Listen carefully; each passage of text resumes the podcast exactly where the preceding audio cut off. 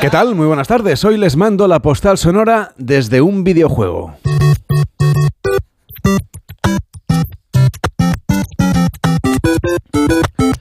Seguro que le suena esta sintonía. Es la música que acompañaba, y no sé si quizá todavía acompaña a día de hoy, a quienes se ponían o se ponen a los mandos de una videoconsola para jugar a Super Mario Bros., el mítico videojuego que salió a la venta en 1985. Seguro que se acuerda de cómo saltaba el personaje reventando cubos con el puño, saltando sobre setas y cazando monedas y estrellas. Bien, como la música es bastante repetitiva y un poquito cansina, le hemos pedido a la orquesta de gente viajera que nos haga unos arreglos para ver si podemos sofisticar un poco la música.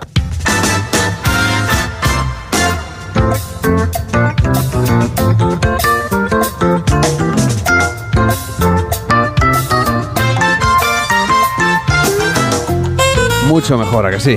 Y mucho más adecuada esta versión para explicarles los que les quería contar hoy en esta postal sonora. Los creadores de la saga de videojuegos han autorizado una nueva licencia para que el parque de atracciones Universal Studios de Hollywood, en Los Ángeles, en California, inaugure una nueva zona temática dedicada a las aventuras de Mario y Luigi, los hermanos fontaneros que cambiaron la historia del entretenimiento digital cuando era una cosa todavía muy incipiente en la parte del mundo que entonces podía permitirse jugar a un arcade o comprarse una videoconsola. Recordemos que esto era a mediados de los años 80. Pues bien, el próximo 17 de febrero abre sus puertas en Estados Unidos la atracción Mario Kart Bros Challenge y también una cafetería inspirada en el universo de Mario Bros. Es el segundo parque Universal que consagra una zona a este personaje después de la apertura en 2021 de un espacio similar en Osaka, en Japón, donde nacieron las criaturas de Nintendo que idearon Tezuka y Miyamoto.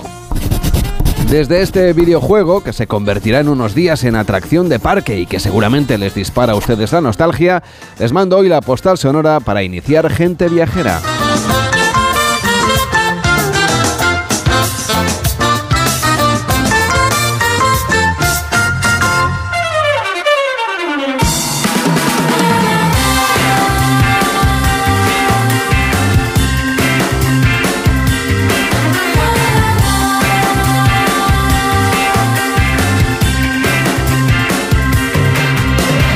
Gente Viajera, sábados y domingos a las 12 del mediodía, con Carlas Lamelo. Las 12 y 9, las 11 y 9 en Canarias, saludo a Víctor Herranz. Hola Víctor, ¿cómo estás? Muy buenos días, Carles. Buenas tardes, ¿cómo estás? Muy bien, la verdad es que es una buena mañana de domingo. ¿Tú jugabas a Super Mario? A todos, la verdad es que tenido todas las videoconsolas y tenía mucho vicio. ¿En serio? Sí, sí, ahora no las compro porque, porque si no, no sería capaz de llevar una vida normal. Yo creo que todavía venden, o sea, como las, ¿no? Para adaptadas, digamos, al siglo XXI. Sí, sí, sí, además en formato pequeñito y tienes todos los videojuegos de estos arcade de los años 80, es una pasada. Bueno, pues no sé yo mucho de videojuegos, pero bueno, está bien contarlo porque además los que les guste meterse en el videojuego de verdad, pues eh, se podrán ir a esta atracción que habría en Estados Unidos en unos días, que además es de realidad virtual, es decir, una cosa como muy adaptada a lo que es el siglo XXI y, y además muy familiar, porque es una atracción que es para toda la familia, no es solamente, no es digamos una montaña rusa en la que tenga que ir alguien pues una cierta estatura o que sea así como muy vertiginoso, sino que es una cosa tranquilita, divertida, para que vaya todo el mundo. Claro, además los padres, que son los que tienen ahora 40 años, son los que tenían 12, 14 Los que cuando tenían en el videojuego, ¿no? videojuego. Bueno, pues en Gente Viajera les explicamos esto y les explicamos otras historias. Por ejemplo, vamos a viajar ahora a otros tiempos, al siglo IV antes de Cristo. Al siglo IV en este caso, después de Cristo, sí. Porque se sabe que ya en aquella época había judíos en Galicia y en el territorio que posteriormente sería conocido, o es hoy conocido, como Monforte de Lemos. Hay pruebas documentales de la presencia sefardí en un texto del año 915 después de Cristo, en el que se habla ya de Ismael, un judío habitante en esta zona de Galicia, Víctor. Así es, y una historia oculta hasta ahora por la fundación de su villa en 1104, cuando el conde Fruela Díaz y su esposa pues, crearon la población en un terreno cedido por el monasterio de San Vicente del Pino, un centro monástico que llevaba casi dos siglos establecido como uno de los polos de poder de la zona. Pues ahora, y tras dar a conocer esta parte de la historia de Monforte de Lemos, esta localidad, Monforte de Lemos, pasa a formar parte de la red de juderías de España y este año precisamente su alcalde, José Tomé, asume la presidencia de la red, convirtiendo a la ciudad en la primera de Galicia que lidera esta entidad y por eso hoy lo tenemos con nosotros aquí en Gente Viajera. Hola alcalde, ¿cómo está? Muy buenas tardes. Hola, buenas tardes. Pues muy bien. Le ha cedido el testigo el alcalde de Lucena en esa edición número 61 de la asamblea de esta red. ¿Qué retos tiene usted por delante presidiendo la red de juderías de España? Hombre, pues es un reto, efectivamente, seguir la labor que, hizo el compañero Juan, el alcalde de Lucena, que hizo una gran labor. Y para nosotros eso, un reto y de luego que afrontamos con ilusión y con muchas ganas porque quedan muchas cosas por hacer. Siempre es una obra que está sin acabar siempre permanentemente y por lo tanto nuestra intención es seguir eh, subiendo, hacer que el listón cada vez esté más alto para que otras ciudades que vengan detrás de, de Monforte pues sigan creciendo más y así la red de juderías alcance el objetivo que todos deseamos. Es genial porque la gente pues quiere conocer su pasado y la cultura de esos otros pueblos que vivieron entre nosotros y que han dejado un magnífico legado. ¿Han tenido que ampliar, por ejemplo, en Monforte esas rutas turísticas esos recorridos culturales para dar respuesta a esta demanda de los viajeros? Pues sí, efectivamente. Eh, eh, yo creo que cada vez está más eh, de moda el interés por el pasado sefardí y, de luego tiene una influencia para mí muy directa en el turismo cultural, cada vez más, más en auge del que existe una demanda creciente, ¿no? Y aquí nosotros efectivamente que teníamos siempre unas rutas previstas en la semana dedicada a los sefardíes, pues lo hemos tenido que incrementar tanto en número como en días por la demanda que, la gente se acercaba al ayuntamiento, a la oficina de turismo o al propio guía que, que, hacía estas rutas y por lo tanto es, esta, esta demanda es, creciente, pero no solo aquí en Monforte, es creciente en todas las ciudades que formamos parte de la red, las internacionales de la red. En la asamblea que tuvimos en Toledo hace unos días, eh, en el mes de diciembre, constatábamos que todas esas 21 ciudades pasaba exactamente lo mismo. Vamos a repasar, si le parece, un poco las ciudades, porque dentro de esta red está Ávila, Barcelona, Béjar, Cáceres, Calahorra, Córdoba, está ya Lizarra, Hervás, Jaén, León, Lorca, Lucena, Monforte de Lemos, por supuesto, Plasencia, Rivadavia, Sagunto, Segovia, Tarazona, Toledo, Tui y Tudela. Es decir, que tenemos una red muy densa y, que supongo que tendrá, como nos decía usted, muchas cosas por hacer todavía. ¿En qué se van a centrar solamente eh, durante este tiempo que usted va a presidir esta red de juderías? Bueno, efectivamente la red es muy variada, eh, tanto el tipo de ciudades eh, como el tamaño de las mismas y por supuesto está extendida por todo el territorio nacional, todo el territorio del Estado español, lo que refleja pues también la presencia judía en el conjunto de la península, incluso pues también lo que es en Portugal, que están intentando hacer también algo parecido a lo que tenemos en España con la red de, con la red de juderías. Y eh, nosotros tenemos presente este año seguir la línea de trabajo de, estos años anteriores, que está dando muy buen resultado, que es básicamente tres áreas, que son la turística, eh, la cultural y también la, educativa. ¿no? En este sentido, Vamos a empezar este mismo mes de, enero, los próximos días, en, Fitur. Estaremos presentes con stand propio en la Feria de, de Turismo, el pabellón número 7 donde presentaremos nuestro nuevo portal turístico en tres idiomas, eh, en español, en portugués eh, y en inglés. Y con esto queremos llegar pues a, más público, al público internacional, incluyendo el continente americano, también Israel y la Europa, la Europa oriental.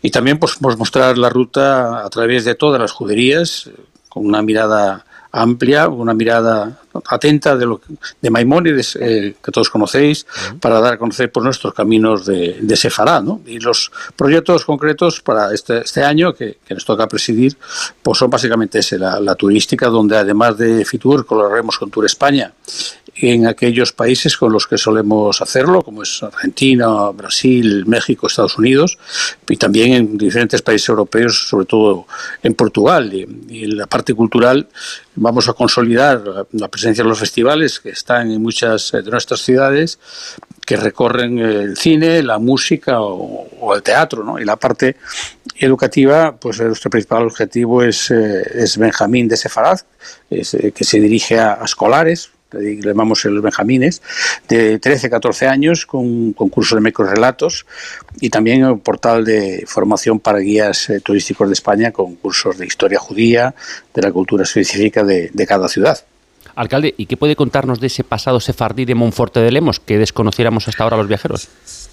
Bueno, a ver, Monforte de Lemos, eh, eh, nosotros acabáis de decir que se fundó en 1104, no es exactamente así, se refundó se refundó en 1104 por el Fraile Díaz, pero aquí ya existía, efectivamente ya existía un, convento, existía unas zonas eh, no tan delimitadas como se hizo después de esta refundación, pero ya, existía. Y la, digamos que la, población sefardí de Monforte fue muy importante, no tanto en cuestión de número, que se habla de que pudo haber en torno a 500 personas viviendo en lo, que era la colonia judía, pero que sí eran muy importantes eh, desde el punto de vista económico, comercial y de importancia de, las, de esos miembros de esas familias que vivían aquí al lado del Monte de San Vicente. Por lo tanto, tuvieron su importancia muy grande, eh, es más, eh, tenían posiblemente desde aquí, desde Monforte, colaboraran con, con el conde de Lemos el séptimo conde de Lemos, tuvo mucha importancia política en el conjunto de España, fue un gran valedor de la cultura, donde la segunda parte del Quijote está dedicada al segundo, al séptimo conde de Lemos, y eh, fue pues valedor de, de Lope de Vega, eh, de Góngora o de los hermanos Argensola, por ejemplo. O sea que en ese sentido los judíos en aquel momento tenían mucha relevancia aquí en Monforte. Y por cierto, alcalde, ya que le tenemos aquí, como Fitur está a la vuelta de la esquina, que va a presentar Monforte de Lemos en la Feria de Turismo de Madrid. Bueno, en Monforte vamos, como además yo soy presidente de la Diputación de Lugo, mm. pues vamos dentro de lo que es el stand de la, de la Diputación y este año eh, llevamos la presentación del Lugo románico, porque Lugo tiene una, una riqueza románica tremendamente importante. La zona de la Riviera Sacra, el sur de Lugo, que es una comarca preciosa, yo siempre hablo que es un, un, paraíso, un trozo de paraíso en el interior de Galicia, entre los ríos Sil y el río Miño, la verdad es que es como cañones en verde, como Colorado pero en verde. Y, esta zona es, eh, tiene una alta concentración de románicos, la segunda de Europa, que es lo mismo que decir que del mundo. ¿no? Eh, por lo tanto, eh, vamos a presentar el Lugo románico para que todo aquel eh, bueno, pues eh, turista interesado en visitar y en conocer esa riqueza, pues se acerque a, Lugo y se acerque a la Riviera Sacra. Pues alcalde, muchísimas gracias por acompañarnos. José Tomé, que es alcalde de Monforte de Lemos, presidente de la Diputación de Lugo y ahora también presidente de la Red de Juderías de España. Se le acumula el trabajo. Que tenga usted una buena tarde. Hasta la próxima. Pues muchísimas gracias, muy amable.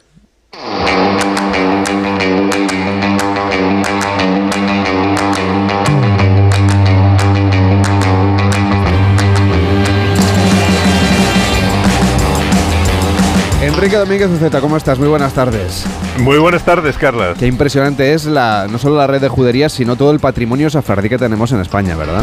Bueno, sí, es como un tesoro que se va descubriendo poco a poco y, la verdad es que eh, cada día, cada año, pues tenemos un poco más de conocimiento de ese, de ese pasado de hace ya más de cinco siglos, claro. Pero tú hoy nos llevas en realidad a Santander que la verdad es que cualquier excusa es buena para ir a esta ciudad, pero tú nos eh, planteas hoy un plan que es una exposición de arte que además se puede visitar durante mm, unos días y que conviene que la gente lo sepa para que lo pueda visitar hasta el 26 de febrero.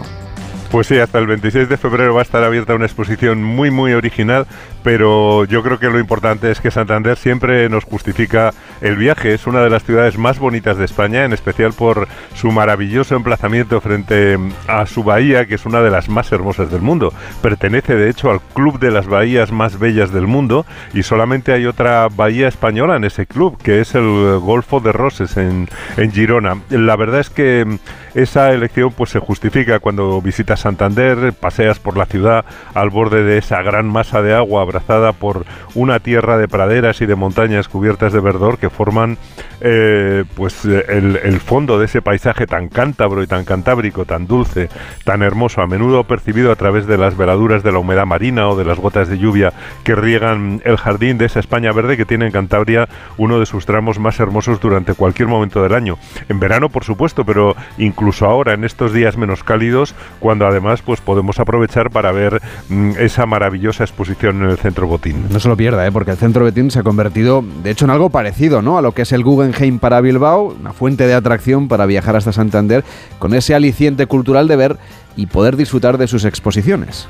Es que yo creo, Carles, que para Santander, igual que en el caso de Bilbao, el centro Botín marca un antes y un después en, la percepción de la ciudad desde el resto de España y del mundo. Es verdad que Santander no necesitaba regenerarse, como sucedía en Bilbao, que tenía una, una fea y abandonada zona industrial y portuaria en la que se asentó el Guggenheim, convirtiéndose en la primera semilla de lo que después sería un hermoso jardín arquitectónico, lo que podemos ver hoy. Pero Santander también llevaba un tiempo en que estaba creando un nuevo borde urbano sobre la bahía, en el que ya había crecido un palacio de festivales de Cantabria diseñado por Francisco Javier Sainz de Oiza, aunque para mí no es su mejor obra, pero inaugurado en 1990. Luego tuvo esa aportación ingeniosa y útil de la duna de Alejandro Zaera, una colina artificial al borde del agua para pasear y para ver las competiciones del Mundial de Vela junto al dique Gamazo y la Escuela de Vela. Y ahora cuenta con el nuevo centro Botín, que yo creo que ha sido un acierto descomunal del arquitecto italiano Renzo Piano, el autor del Centro Pompidou de París y ganador del premio Pritzker en 1998.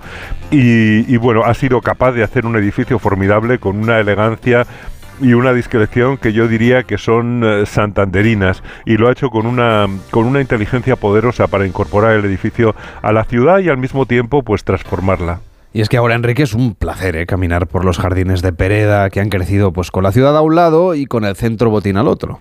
Es muy, muy agradable porque eh, puedes estar de tapeo de Bermuds por la parte antigua de la ciudad y cruzar eh, los renovados jardines de Pereda y llegar al borde del agua para encontrarte mm, al abrigo del centro botín que se eleva en el aire, que apenas se posa en el suelo para crear una plaza debajo del edificio. El centro tiene los pies metidos literalmente en el agua de la bahía y se eleva para proporcionar un, un, abrigo, un techo sobre el espacio público bajo el que contemplar pues esa bahía sin mojarse en los días de lluvia. Y también eh, han aportado un mirador elevado abierto al público para contemplar desde la parte alta del centro Botín el, el, preciosísimo paisaje. Al mismo tiempo te ofrece su cafetería y restaurante. El, eh, el Café Centro Botín se llama para disfrutar del entorno a través de sus cristaleras degustando lo, mejor de la cocina cántabra. La verdad es que, entre otras cosas, tienen unos maravillosos pinchos de tortilla de patata que son verdaderamente antológicos, de lo mejor que puedes encontrar en Santa Fíjese usted dentro de un museo, ¿eh? Supongo que por eso se ha convertido, ¿no? Este centro botín en una nueva atracción para la gente que llega a Santander. No pueden dejar de acercarse a verlo, aunque, aunque luego no entren a ver la exposición, pero hay que ver el edificio. Sí, sí, no, no es imprescindible entrar, porque el centro se ha incorporado a la ciudad. Es un hito en la silueta. Es un poco como la ópera de Sydney para Sydney, pero sin llamar tanto la atención, sin buscar protagonismo. Realmente el edificio está completando la ciudad, la ha hecho mejor, la ha hecho más bella y el propio edificio es un espectáculo de arquitectura moderna porque tiene una elegante envolvente cerámica que se entona, cambia de tono con los colores del cielo y del mar y con los del parque, que también van cambiando a lo largo de las estaciones. Y el centro se divide en dos piezas como para formar una, una puerta para acentuar esa sensación de que se abre para acoger a los visitantes del centro Botín y también a quienes visitan la ciudad. De manera que el edificio ha acercado el centro urbano a su privilegiada ubicación, que por otra parte no está nada lejos de la catedral, de la plaza porticada, del ayuntamiento y, y de otros museos. Y si vamos, claro, hasta el centro Botín, lo que podemos hacer es entrar para ver esta interesante exposición que me comentaste, por cierto, en uno de nuestros viajes, que no debíamos perdérnosla. Pues sí, hay que aprovechar eh, porque va a estar hasta finales de febrero, como tú decías, y es muy curiosa. Se titula Visión Expandida y su autor es el artista mexicano Damián Ortega, que realmente deja boquiabiertos a los visitantes porque la muestra se compone de objetos cotidianos desmontados y con todas sus piezas colgadas en el aire y en orden, pero separadas, para que cada una ocupe una posición eh, ingrávida, como si no tuviera peso, cercana a otras piezas con las que cada una de ellas debe ensamblar como en los dibujos que denominamos en arquitectura sonometrías explotadas, pues algo es algo parecido a lo que encontramos en los catálogos de los muebles para montar, por ejemplo, de IKEA, en los que las piezas parecen haber salido disparadas en perpendicular desde el lugar en el que deben ir encajadas. La verdad es que la exposición es al mismo tiempo sencilla, mágica y fascinante. O sea, se podría decir, Enrique, que es como arte realista, además hecho con objetos que nos rodean, ¿no? Que usamos todos los días. Pues sí, es como aportar una, una, una, dimensión mágica a lo que tenemos a nuestro alrededor. Por eso, lo más eh, curioso y lo más llamativo es, eh, es una de las piezas en la que se ha dedicado el artista a desmontar por completo un coche, el Volkswagen Escarabajo, el clásico de la posguerra europea, que luego se fabricó en México y que para ellos fue pues como el 600 en España, el primer utilitario realmente popular en México. Y de hecho parece ser que mm, el, Volkswagen que desmontó para crear su obra fue eh, su propio coche, colgó las piezas de hilos y ocuparon el espacio alrededor de la carrocería formando una especie de, de constelación o de sistema planetario que tuvo un gran éxito cuando lo presentó en la Bienal de Arte de Venecia en 2003 y de hecho el título es eh, Cosmic Thing, algo así como, como cosa cósmica, realmente parece, parece un planeta rodeado de satélites. Mm, qué interesante, oye, y también desmonta y expone cosas que luego todos tenemos en casa, como por ejemplo sillas o incluso las herramientas de bricolaje. Bueno, sí, tiene sillas desmontadas y tiene otras obras como una constelación de herramientas de segunda mano, de mecánica, de carpintería o de jardinería. Se llama eh, la pieza nada menos que Control of the Universe. Están colgadas del techo y, hay caminos en su interior. Se puede caminar entre ellas para sentirte dentro de esa nube que alude, yo creo que metafóricamente, al cinturón de asteroides de Saturno o al Big Bang inicial del, del universo. Aunque la obra más ingeniosa quizás sea otra constelación de, de hierros de obra retorcidos que no parecen tener sentido, están colgados en el aire, pero cada uno tiene su propio foco encima, de manera que la sombra que proyecta en el suelo reproduce con precisión las letras del alfabeto trazadas con la caligrafía de la madre del artista. Y yo creo que así es el buen arte moderno, en el que una idea original encuentra su propia manera de expresarse, pero, pero que lo hace con maestría, con precisión y que realmente te, te quedas asombrado. Es una exposición preciosa y más viéndola en ese edificio estupendo con sus ventanales abiertos a la ciudad y a la bahía, donde todo parece que se ensambla con una armonía impresionante. Y claro, como en el caso de Bilbao que mencionabas antes, en Santander también se come de maravilla. He apuntado lo de los pinchos en Casa Botín, en el Centro Botín en este caso, eh, que, pero hay otros lugares, ¿no? Hay una gastronomía estupenda, que la verdad es que se trata casi casi como el arte. Sí, sí, bueno, la verdad es que tiene el arte del buen comer y unido efectivamente como en Bilbao, parece que podrías ir solamente a ver las exposiciones y a comer bien, independientemente de lo bonita que sea la ciudad que tienen alrededor. La verdad es que eh, lo sabe muy bien lo bien que se come en Santander la gente que visita la ciudad, los que acuden a la universidad de verano, por ejemplo, del Palacio de la Magdalena, yo creo que van encantados pensando en lo bien que van a comer durante el curso, probando pues esos magníficos pescados, el marisco del Cantábrico y la tradición de la buena cocina cántabra, el cocido montañés, las anchoas de Santoña, esos quesos formidables y una repostería de lujo. Hay varios restaurantes con estrella Michelin, está um, Casona del Judío y el Serval, y con precios más ajustados está Cañadío, algunos más modernos como Uma, Cadelo o Agua Salada, y cerca de la ciudad pues el delicioso pan de cuco en Suesa o la Torre Marañón en Galizano, aunque en cocina tradicional desde luego hay una visita imprescindible, sobre todo si lo relacionamos con el arte, y es la bodega del Riojano, un templo gastronómico mm, en una sala con 70 toneles de vino con las tapas pintadas por grandes pintores, Viola, Zobel, Gerardo Rueda, Pérez Villalta, Guayasamín, Monpó, Genovés, mm, artistas que pasaron por allí y que, bueno, ah, pues ahora te distrae la vista mientras pruebas una ensaladilla estupenda, los ravioles de rabo de vaca con foie y los estupendos pescados y carnes de Cantabria. La verdad es que mm, esa, esa hermandad entre el buen arte y la buena gastronomía, pues yo creo que tiene en Santander una de las etapas seguramente más interesantes de toda esa España verde. Pues ya tiene una escapada de arte y de buena gastronomía, es lo que nos propone hoy en Enrique Domínguez Uceta para viajar hasta Santander a ver esa exposición titulada Visión Expandida. Está en el Centro Botín hasta el próximo 26 de febrero. Enrique, te esperamos el próximo sábado. Un fuerte abrazo. Pues hasta el próximo sábado. Feliz semana. Hacemos una pausa en Gente Viajera y nos vamos al desierto de Tabernas, en Almería. En Onda Cero, Gente Viajera, Carlas Lamelo. Seguro que conoces algún caso de acoso en redes sociales, una noticia falsa que se hizo viral o has visto cómo los haters no paran de compartir mensajes de odio. Actúa. Ya es hora de darle la vuelta a esto y demostrar que nosotros también sabemos utilizar las redes sociales para el cambio. ¿A qué esperas? Elige uno de los temas, usa tu creatividad y haz un vídeo para redes sociales a tu manera. Regístrate en Efecto 1000 y sube tu vídeo. Nosotros ya formamos parte de la generación 1000. La generación que usa las redes sociales con cabeza. Efecto 1000, un proyecto de la Fundación A3 Media. Disfruta lo bueno de Almería. Descubre el sabor de nuestra tierra con la marca Gourmet Sabores Almería. Más de mil productos te sorprenderán en cada bocado. Disfruta de todo lo bueno que tiene tu tierra, porque la calidad tiene un nombre. Sabores Almería. Conoce más en www.saboresalmería.com. Diputación de Almería, tu provincia. ¿Y tú, que tienes hijos adolescentes, qué necesitas para tu seguridad? Mi preocupación son mis hijos, que ya son más independientes y pasan mucho tiempo fuera de casa. Me preocupa que les pueda pasar algo.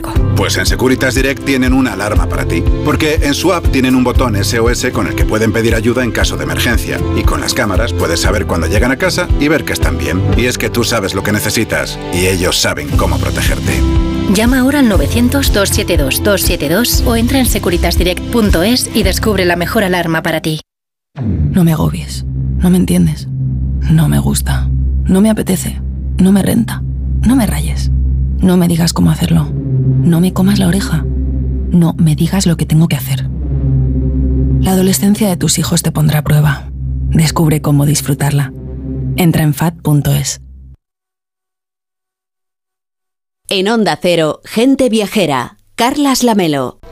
Está casi todo preparado para el espectáculo que se puede ver en el Mini Hollywood, en Almería, en el desierto de Tabernas. Estamos en medio de una calle que si la vemos, en realidad nos parece que nos hayamos metido en una película, en uno de los western que se rodaron aquí, se siguen rodando todavía pues anuncios y, y películas en alguno de estos decorados que han sido remozados porque claro, en aquella época solamente se veían las fachadas, que era lo que hacía falta para que las cámaras recreasen un poblado del oeste. Ahora podemos traspasar esas puertas, entrar dentro del salón, entrar dentro de lo que era el hotel de alguna de las películas que seguramente ustedes recuerdan. Nos acompaña José María Rodríguez, que es gerente de este Oasis Mini Hollywood en el desierto de Tabernas, en Almería.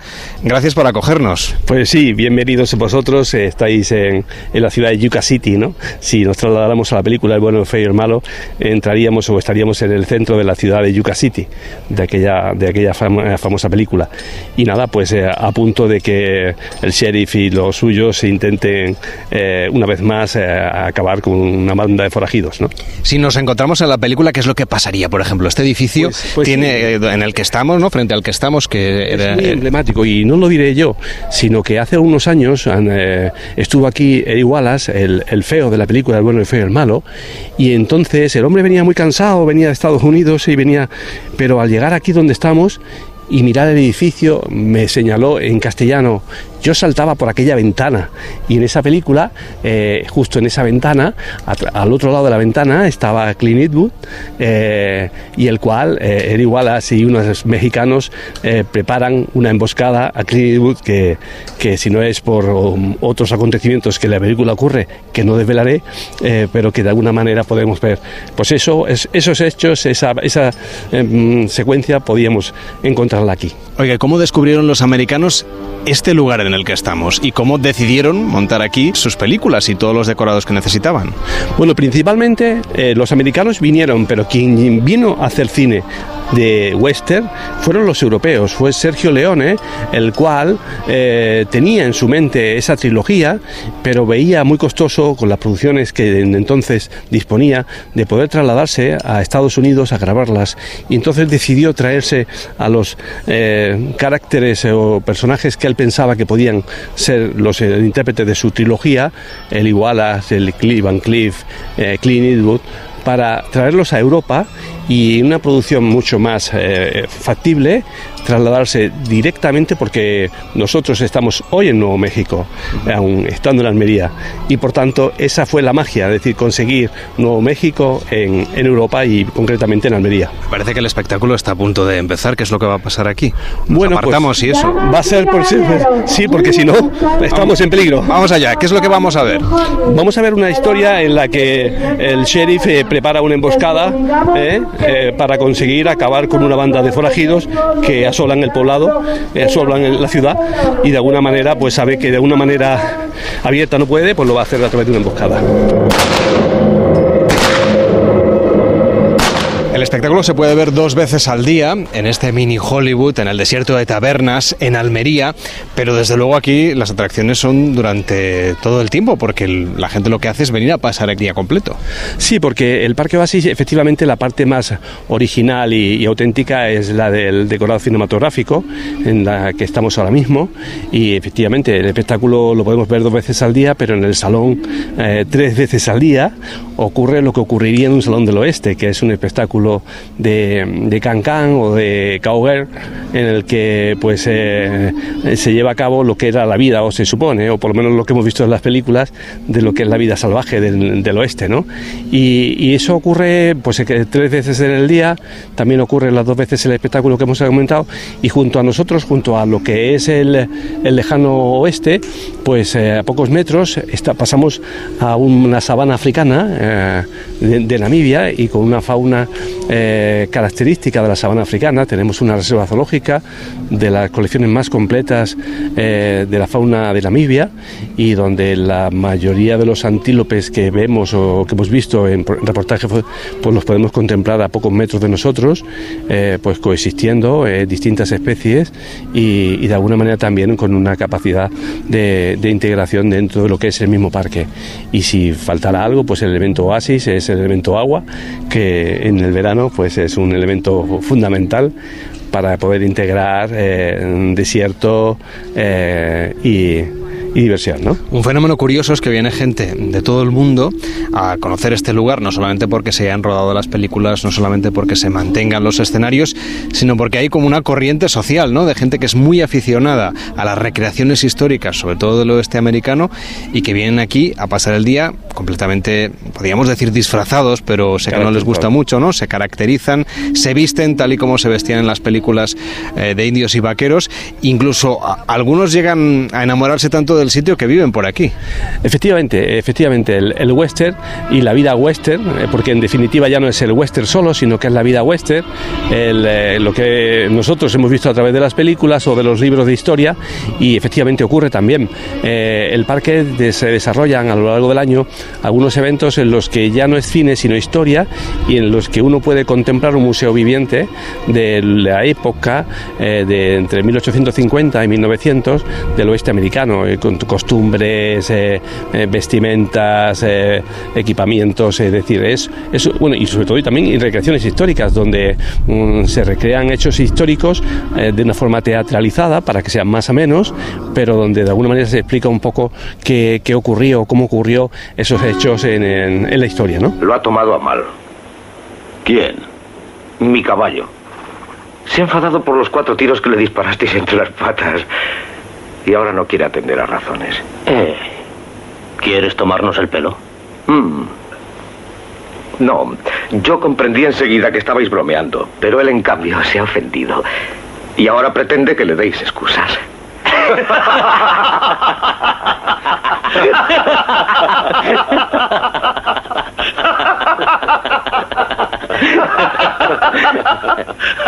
Hacéis muy mal en reíros.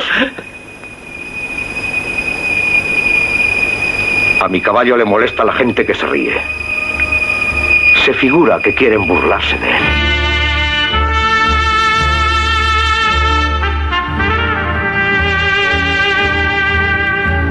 ¿Y los actores cómo se preparan? Porque hemos visto aquí auténticas escenas de cine. Bueno, nuestros actores básicamente son más que, o sobre todo, son especialistas de, de- acción, la cual pues eh, lo que hacen es prepararse para que durante el desarrollo del espectáculo no se produzcan eh, ningún tipo de accidente y por el contrario sea vistoso y muy llamativo tanto lo que son caídas en altura, arrastres a caballo, demás. Entonces, gente que se prepara durante eh, su jornada laboral y donde su, y su profesión para poder interpretar esas acciones de, de- de riesgo sin que ellos les reporten, digamos, un, un accidente continuo, ¿no? Aunque van armados, ¿podemos acercarnos a ellos y conocerles? Bueno, eh, podemos acercarnos a ellos. Eh, ¿Cómo terminemos? No sabremos. Vamos allá. Muy bien.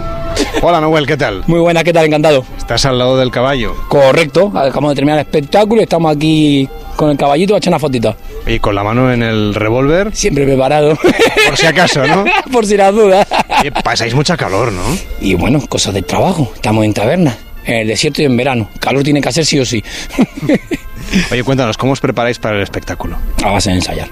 A base de que estar con los compañeros, eh, venir, ensayar, prepararte. Eh, tenemos una zona para nosotros donde nos ponemos, practicamos las peleas, montar a caballo, las caídas, el arrastre. Os hacéis daño, ¿no? Eh, no. no, la verdad es que no se prepara todo para intentar no tenerlo, obviamente. Pero nosotros somos humanos. Así que vivo o muerto, elige. ¿Qué va a elegir, payaso? El que tiene que elegir eres tú.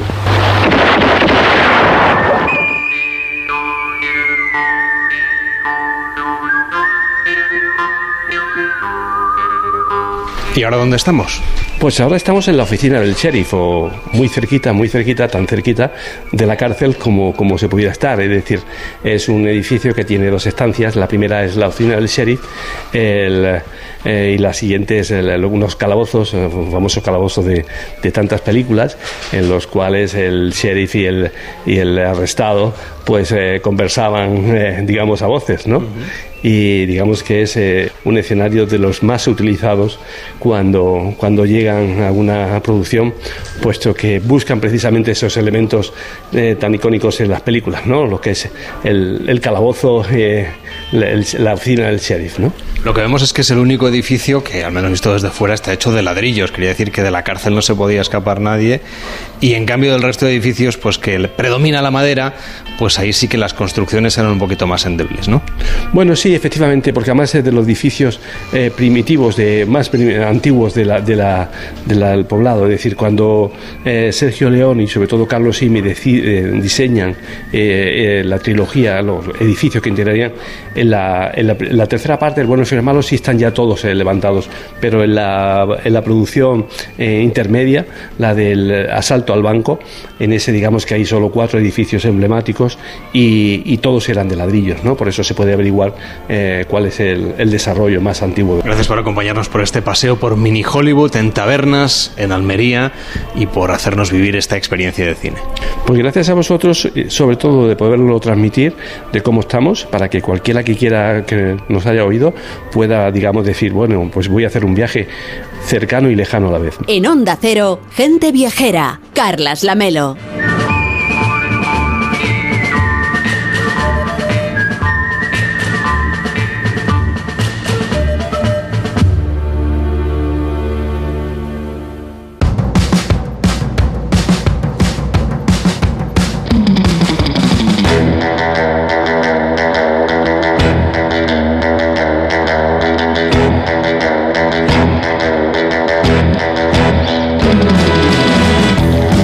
2023 que acabamos de empezar va a ser el año del turismo de sol y playa y del turismo azul. Esta es la pretensión del ministerio que dirige Reyes Maroto.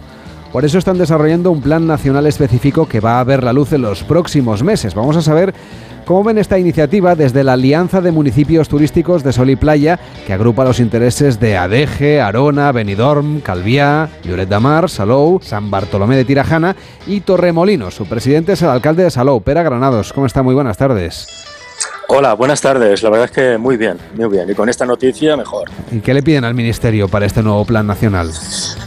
Bien, nosotros venimos trabajando haciendo hincapié en la necesidad que hay de transformación y renovación de los destinos turísticos de sol y playa, de- o también azules, ¿no? Blue Spaces, en el que en este caso vemos que el Ministerio, pues bueno, gracias a ese trabajo y a ese fruto que ha, ha dado, ¿no? Todo lo que venimos trabajando con ellos y estamos contentos porque pensemos que la importancia del- de los destinos turísticos de sol y playa es, es, eh, es grande. Eh, nosotros representamos el 15% este año de todas las visitas que ha tenido el, el- el Estado español, con lo cual imaginémonos que ocho municipios aglutinen. Tanto número de visitantes es significativo, con lo cual eh, estamos contentos verdaderamente de esta iniciativa del Ministerio.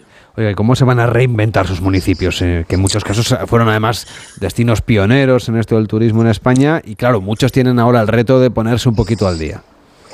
Sí, efectivamente, los, los ocho municipios eh, que formamos parte de la alianza, antes de la pandemia ya veníamos trabajando diferentes programas de sostenibilidad en el, en el destino y también con la aplicación de nuevas tecnologías, es decir, convertirnos en municipios turísticos, en destinos inteligentes. Evidentemente, la pandemia lo que ha hecho ha sido reforzar ese camino iniciado por los ocho municipios, siguen otros más, pero eh, la idea es esta, justamente es una transformación, una renovación, perdón, una renovación eh, que ha de ser transversal, es decir, que ha de ser profunda de estos destinos, de estos municipios, para, insisto, ser mm, pioneros y ser, en este caso, referentes del, del turismo a nivel estatal y a nivel europeo, ¿no?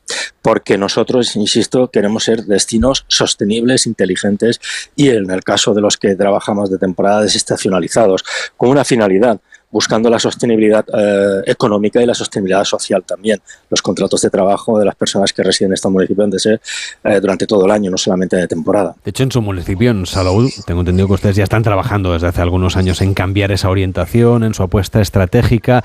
Van a estar en Fitur. ¿Qué es lo que van a presentar en la Feria de Turismo de Madrid? Bien, nosotros en esta, en esta ocasión lo que presentaremos será eh, Salou como destino turístico eh, deportivo. Salou está preparado, muy preparado para acoger grandes eventos deportivos y también organizar eventos deportivos y, como no, eh, tener distribuidos por los diferentes puntos del municipio y también una serie de instalaciones que hace que Salou sea un referente en el turismo deportivo. Turismo deportivo que nos ayuda muchísimo a desestacionalizar, con lo cual ese es uno de los eh, trabajos que venimos desarrollando, que es la creación de nuevos productos turísticos. Pero el recorrido en, destino turístico eh, deportivo llevamos ya un tiempo trabajando y nos ha dado muy, muy buen resultado. Y eso es lo que vamos a presentar el día 17 en, con motivo de Fitur en el Wishing Center, en una de las salas del Wishing Center de Madrid. Y la gastronomía, ¿no? También es una de las apuestas claras. Ustedes están preparando una oferta de vanguardia. Eh, ¿Qué platos destacaría usted de lo que es la cocina tradicional de salud que podemos disfrutar aquí en la Costa Daurada? Bien, la cocina para nosotros ha sido también un producto turístico muy importante, muy importante, porque además ha dado también un muy buen resultado. Miren, nosotros este año hemos hecho un estudio de cuál ha sido el gasto del turista en el destino, aquí en, en, nuestra casa, y la verdad es que es un crecimiento de un 40% con relación al 2019. Fíjese usted, este crecimiento, podemos decir que ha habido una inflación de un 10%, bueno, Vale, quitamos un 30%, es decir, que el turista que ha venido ha gastado mucho más y el segmento que más eh, se ha llevado de este crecimiento ha sido la gastronomía. Hoy solo tiene una gran oferta gastronómica, una oferta gastronómica de fusión, una oferta gastronómica también de estrella Michelin, una oferta gastronómica de recomendaciones y en definitiva de una cocina internacional. Cualquier plato, cualquier eh, sugerencia que a un, a visitante o un residente incluso se le pueda ocurrir, puede disfrutarlo aquí en Salou. Salou tiene una gran oferta y además una oferta de calidad. El plato estrella para nosotros es el calamar pero tenemos que tener en cuenta que el producto de proximidad también es un elemento fundamental, con lo cual también pues contamos con aquellos productos que nos rodean. Piense que Salvo está en el epicentro del máximo número de denominaciones de, de origen que pueda tener un destino turístico como, como, el nuestro y además una de calidad, que solamente hay dos en España, La Rioja y el Priorat, y estamos a 20 minutos, lo cual Salvo ofrece muchísimas posibilidades para poder disfrutar del enogastronomía. Acabamos de empezar el año, alcalde. ¿Qué le pide usted a 2023 para el desarrollo turístico de Salou? Bien, pues en este caso que sigamos en la línea y en la dinámica que hemos iniciado, hemos tenido una muy buena temporada. Eh, podemos decir que después de estos dos años que han sido terribles de, de pandemia, porque el sector turístico y, los municipios turísticos han padecido mucho, este, este año 2022 ha sido un buen año comparado con lo que estamos hablando y seguir con esta dinámica, trabajar para que Salou sea un destino sostenible, que sea un destino inteligente y además desestacionalizado, por esa apuesta que hemos hecho por un turismo muy eh, responsable, que sea integrador y que en definitiva venga a disfrutar de este municipio y que todo ello vaya en beneficio del residente para mejorar su calidad de vida. De hecho, quieren ustedes que lo de sol y playa ya se reoriente hacia lo que se conoce como naturaleza y playa, estos destinos azules o blue spaces. Eh, ¿Puede explicarnos un poco este concepto? Sí, a ver, los destinos turísticos de sol y playa en su origen nacen como destinos eh, naturales y además de salud. Eh, la playa, evidentemente, y el mar es un elemento natural como pueda ser la montaña, que son los green spaces, ¿no? los, espacios, los espacios verdes. Con lo cual nosotros estamos eh, reclamando y reivindicando este origen que tenía el, destino turístico de sol y playa y evidentemente decir que hay que complementarlo con nuevos productos turísticos, en el que la gastronomía es uno de ellos, lo que hemos estado comentando también del deporte, la historia y la cultura, en definitiva, ofrecer muchísimas posibilidades para que las experiencias de los visitantes no solamente sea el sol y la playa, sino que además venga acompañado de toda una oferta para que se lleve una gran experiencia vivida en, en el municipio con este clima que este año en invierno está siendo atípico, ¿no? Exageradamente cálido. ¿Han notado ustedes que hay gente que se plantea, por ejemplo, ahora en pleno enero, irse a bañar a la playa o incluso hacer una escapada, pues adelantando un poco la temporada? Bueno, de hecho, de hecho los hay, ¿no? Que ya se vienen bañando y además nosotros llevamos ya dos años eh, con un programa que llamamos Playa todo el año, porque entendemos que como espacio natural no solamente tiene que servir para el baño de verano, sino que además se pueden hacer muchísimas actividades durante todo el invierno. Es un espacio natural, insisto en ello, ¿no? Y de hecho también con este clima que tenemos ahora pues la verdad es que apetece, apetece bañarse. De hecho, yo soy de los que practican deporte al lado del mar, que eso es un, eso es un lujo en unas playas semiurbanas que tenemos aquí, donde no hay tráfico rodado cercano ni nada por el estilo. Y luego, evidentemente, como un día como está haciendo esta, eh, esta misma tarde, pues vale la pena acabar con un baño en el mar. Y eso, en definitiva, es otro de los aspectos que reivindicamos, que es el turismo de salud. Esto es hacer salud, esto es el turismo del bienestar, el well-being. Y ahora que a usted le toca representar como alcalde de Salou la Asociación de Municipios Turísticos de Sol y Playa. ¿Qué objetivo se ha marcado usted para esta etapa? Pues bien, eh, seguir trabajando para que los municipios, al final, los destinos turísticos, sean, como he dicho anteriormente, sostenibles, inteligentes y desestacionalizados en el sentido que hemos comentado anterior, anteriormente. Y, evidentemente, también eh, trabajar para que haya un un modelo diferente de financiación donde los municipios como el nuestro, que recibimos muchísimos visitantes, pues tengamos una financiación mucho más eh, justa y equitativa porque son servicios que tenemos que prestar y que nadie los tiene en cuenta cuando en realidad el aporte que hace, en este caso el turismo, al PIB es muy importante. Y en ese sentido necesitamos un nuevo modelo de financiación para que también haya otra forma de sufragar estos gastos, que no solamente tengamos que ser pues, las industrias o bien los residentes que estamos en los municipios turísticos, dado que ese beneficio va más allá de lo que es el, municipio turístico. En ello estamos trabajando, como también en, en que haya muchos más planes de renovación de los destinos turísticos y en este caso vemos que el Ministerio, a través de de la ministra de Reyes Maroto está haciendo muy buen trabajo, pero que creo que las comunidades autónomas también tendrían que seguir esa línea y no solamente con proyectos de fondos europeos, sino que también eh, con proyectos de fondos ordinarios para fomentar esa renovación y transformación de los municipios turísticos, en este caso de largo recorrido.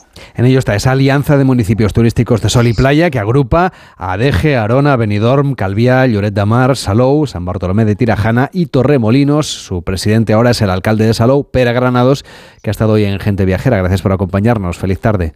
Un placer, un placer eh, de estar aquí con todos, con todos ustedes. Muy buenas tardes a todo el mundo.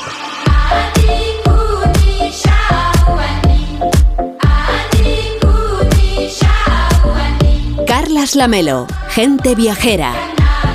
Y desde Austria hasta Vietnam, 32 destinos de todo el mundo han sido designados por la Organización Mundial del Turismo como los Best Tourism Village, los mejores pueblos para el turismo, un galardón que reconoce a los destinos rurales que hacen del turismo un motor de desarrollo, de nuevas oportunidades, de empleo, también de buscar nuevos ingresos, a la vez que preservan y promueven los valores y los productos de la comunidad. Exactamente, y una iniciativa que reconoce también a los pueblos por su compromiso con la innovación y la sostenibilidad en todas sus vertientes, económica, social y ambiental, y también pues, por un desarrollo turístico en sintonía con esos objetivos de desarrollo sostenible de las Naciones Unidas. Y tenemos también pueblos españoles que han sido elegidos por la OMT, como Rupit en la comarca de Usona, en la provincia de Barcelona, o Guadalupe en la provincia de Cáceres, famoso por su monasterio, o Alquézar en Huesca. Son tres destinos que han demostrado su capacidad de impulsar esa diversificación económica, de crear oportunidades y de hacer del turismo pues una manera de fijar población. Nos acompaña Borja Rumbo, que es técnico de turismo de Guadalupe en Cáceres. ¿Cómo está? Muy buenas tardes. Muy buenas tardes, Carlos. Hola, Borja. siempre es un placer participar en este programa. Muchas gracias por invitarme. Aprovechando también para felicitar a Ana Blasco por este reconocimiento conseguido a nuestros pueblos. Eh, bueno, pues desde luego que sí, eh, que es un, es un, placer hablar de, de, los lugares que tenemos en España. Como nos queda poco tiempo antes de las noticias, me gustaría centrarnos en la Puebla de Guadalupe, que se sitúa en la comunidad que agrupa el geoparque de Villuercas y Borsijara. Hablemos un poco de los atractivos principales. Ya tendremos ocasión de, de hablar un poquito más en profundidad en el futuro. Por supuesto. En Guadalupe nos podremos sentir abrumados y asombrados por el espectacular monasterio de Guadalupe, patrimonio de la humanidad desde el 93. Pero si nos detenemos un momento, podremos también dejarnos embriagar por su conjunto histórico-artístico, declarado así desde 1943. Sus calles y soportales aún adivinan los usos y costumbres de la esencia de la población, y es que el folclore y tradiciones aún perviven en Guadalupe. Podemos ser partícipe de ellos, por ejemplo, a través de sus fiestas, como el Día de la Hispanidad, que es declarada fiesta de interés turístico regional, siendo una de las mayores concentraciones hípicas actualmente de España. No debemos olvidar que Guadalupe se encuadra dentro del Geoparque Villuercas y Boresjara, como bien has mencionado, protegido también por la UNESCO, lo que confiere a Guadalupe dos protecciones UNESCO al unísono por diferentes motivos. Este territorio, de gran valor geológico, confiere un sinfín de experiencias al visitante museos, centros de interpretación, senderismo para ver pinturas rupestres, fósiles o disfrutar de experiencias a través de empresas de guías, empresas agroproductoras con catas de productos. La miel, el aceite, el vino o el queso son algunas de las producciones con sello de OP, denominación de origen protegido, que avala su calidad, sin olvidarnos de la exquisita e icónica morcilla de Guadalupe. Guadalupe es un destino donde dejarse abrazar. Le saludamos también ahora a Ana Blasco, que es concejal de turismo de Alquézar, en Huesca. Nos vamos de punta a punta de España. ¿Cómo está? Muy buenas tardes. Hola, buenas tardes, ¿qué tal? Hola, Carlos. Encantada de estar con vosotros. Bueno, compartimos aquí un ratito de radio para hablar de estos dos municipios, dos de los tres municipios españoles que han sido elegidos por la OMT como mejores destinos turísticos eh, que tienen que ver con, con el mundo rural. En Alquezar hay muchísima actividad de turismo activo también. Sí, mucha, mucha actividad de turismo activo.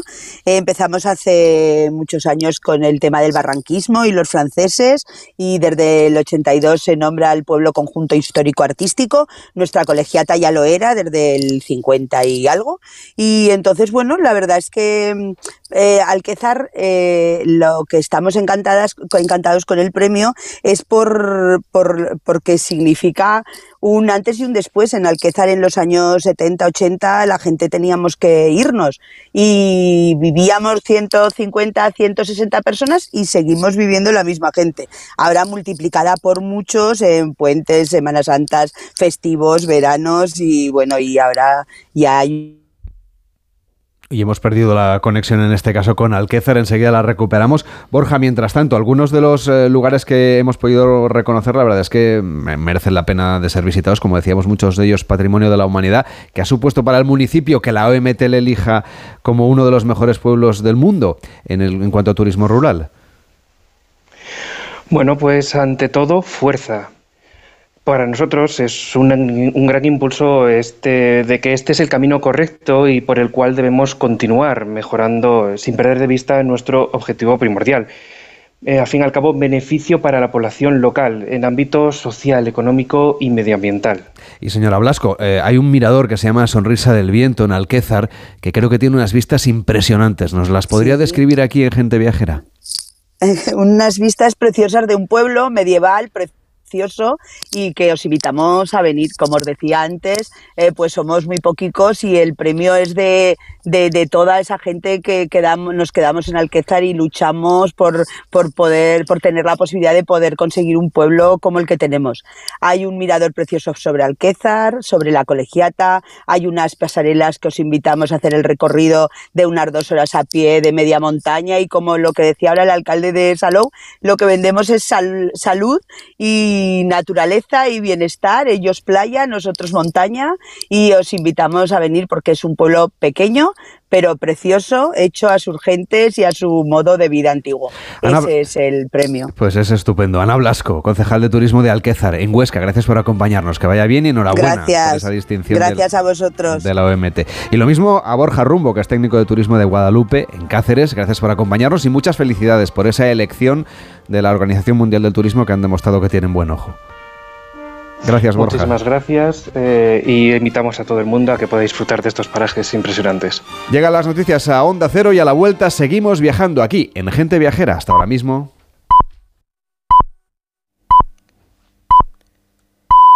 La una de la tarde, 12 del mediodía en Canarias.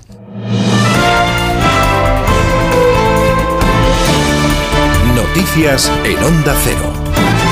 Buenas tardes. Domingo Negro en nuestro país por la muerte violenta de dos mujeres de 24 y 46 años de edad en Ciudad Real y en Cádiz, respectivamente, ambas asesinadas presuntamente a manos de sus parejas. En el caso de la mujer de 46 años, fallecida por disparos y cuyo cuerpo se ha encontrado esta mañana en un domicilio de Valdela Grana, en Cádiz, la policía ha detenido a un hombre de 40 años que ha confesado el crimen. En el momento de su arresto en el puerto de Santa María portaba un arma y se encontraba bajo los efectos del alcohol.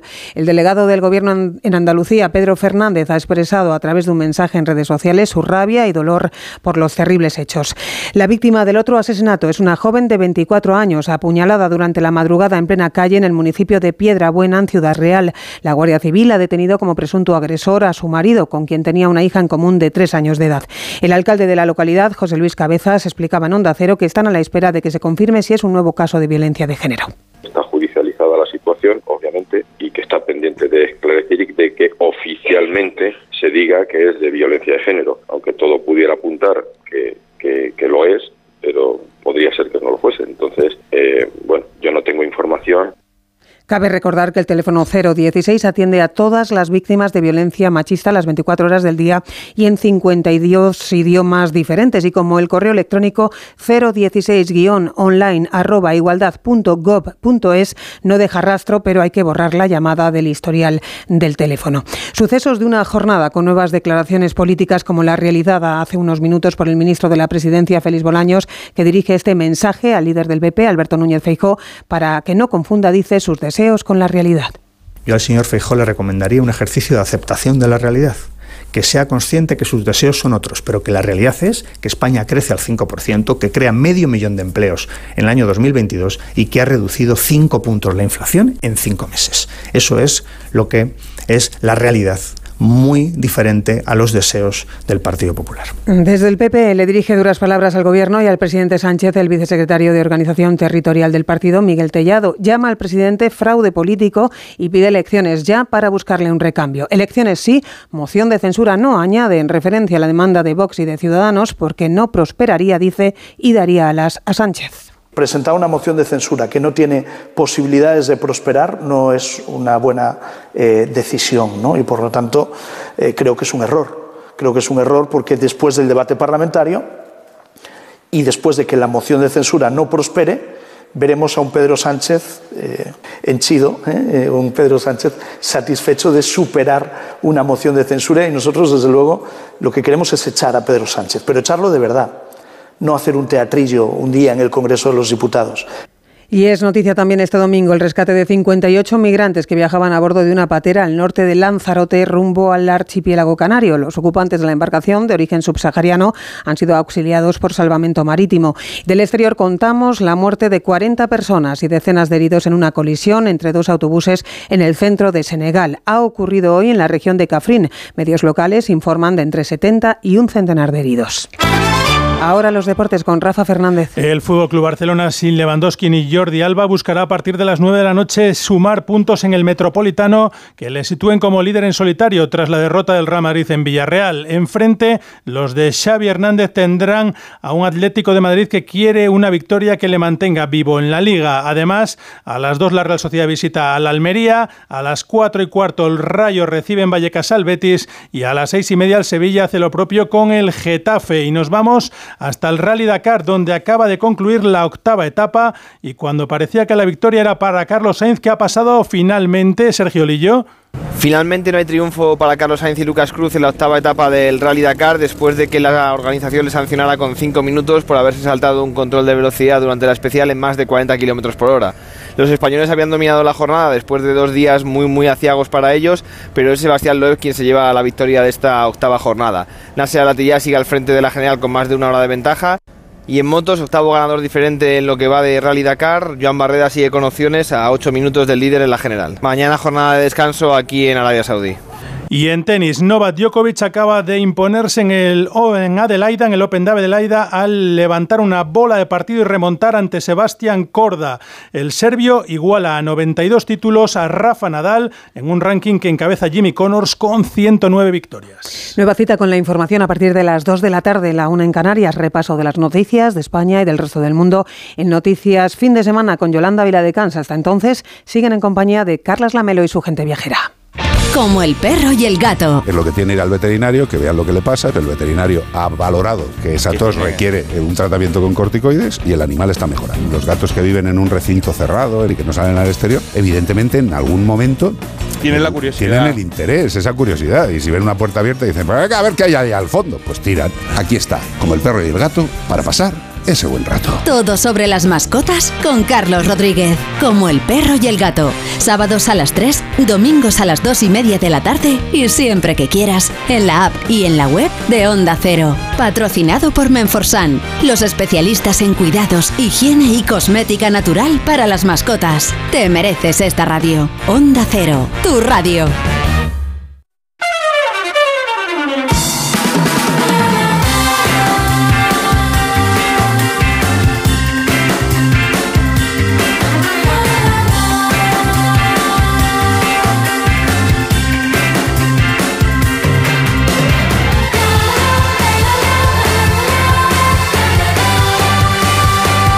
Gente Viajera, sábados y domingos a las 12 del mediodía, con Carlas Lamelo.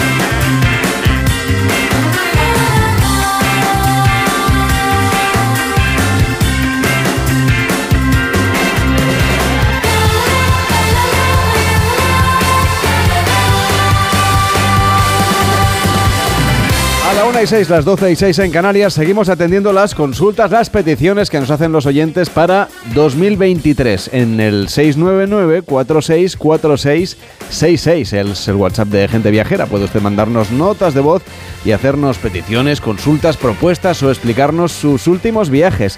699-464666. Hola, buenas tardes. Me llamo Marisa. Lo primero, enhorabuena por el programa. La verdad es que me dais muchísima información y toda muy valiosa.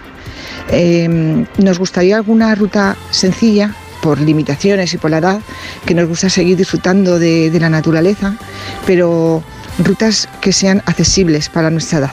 Un beso fuerte y muchas gracias.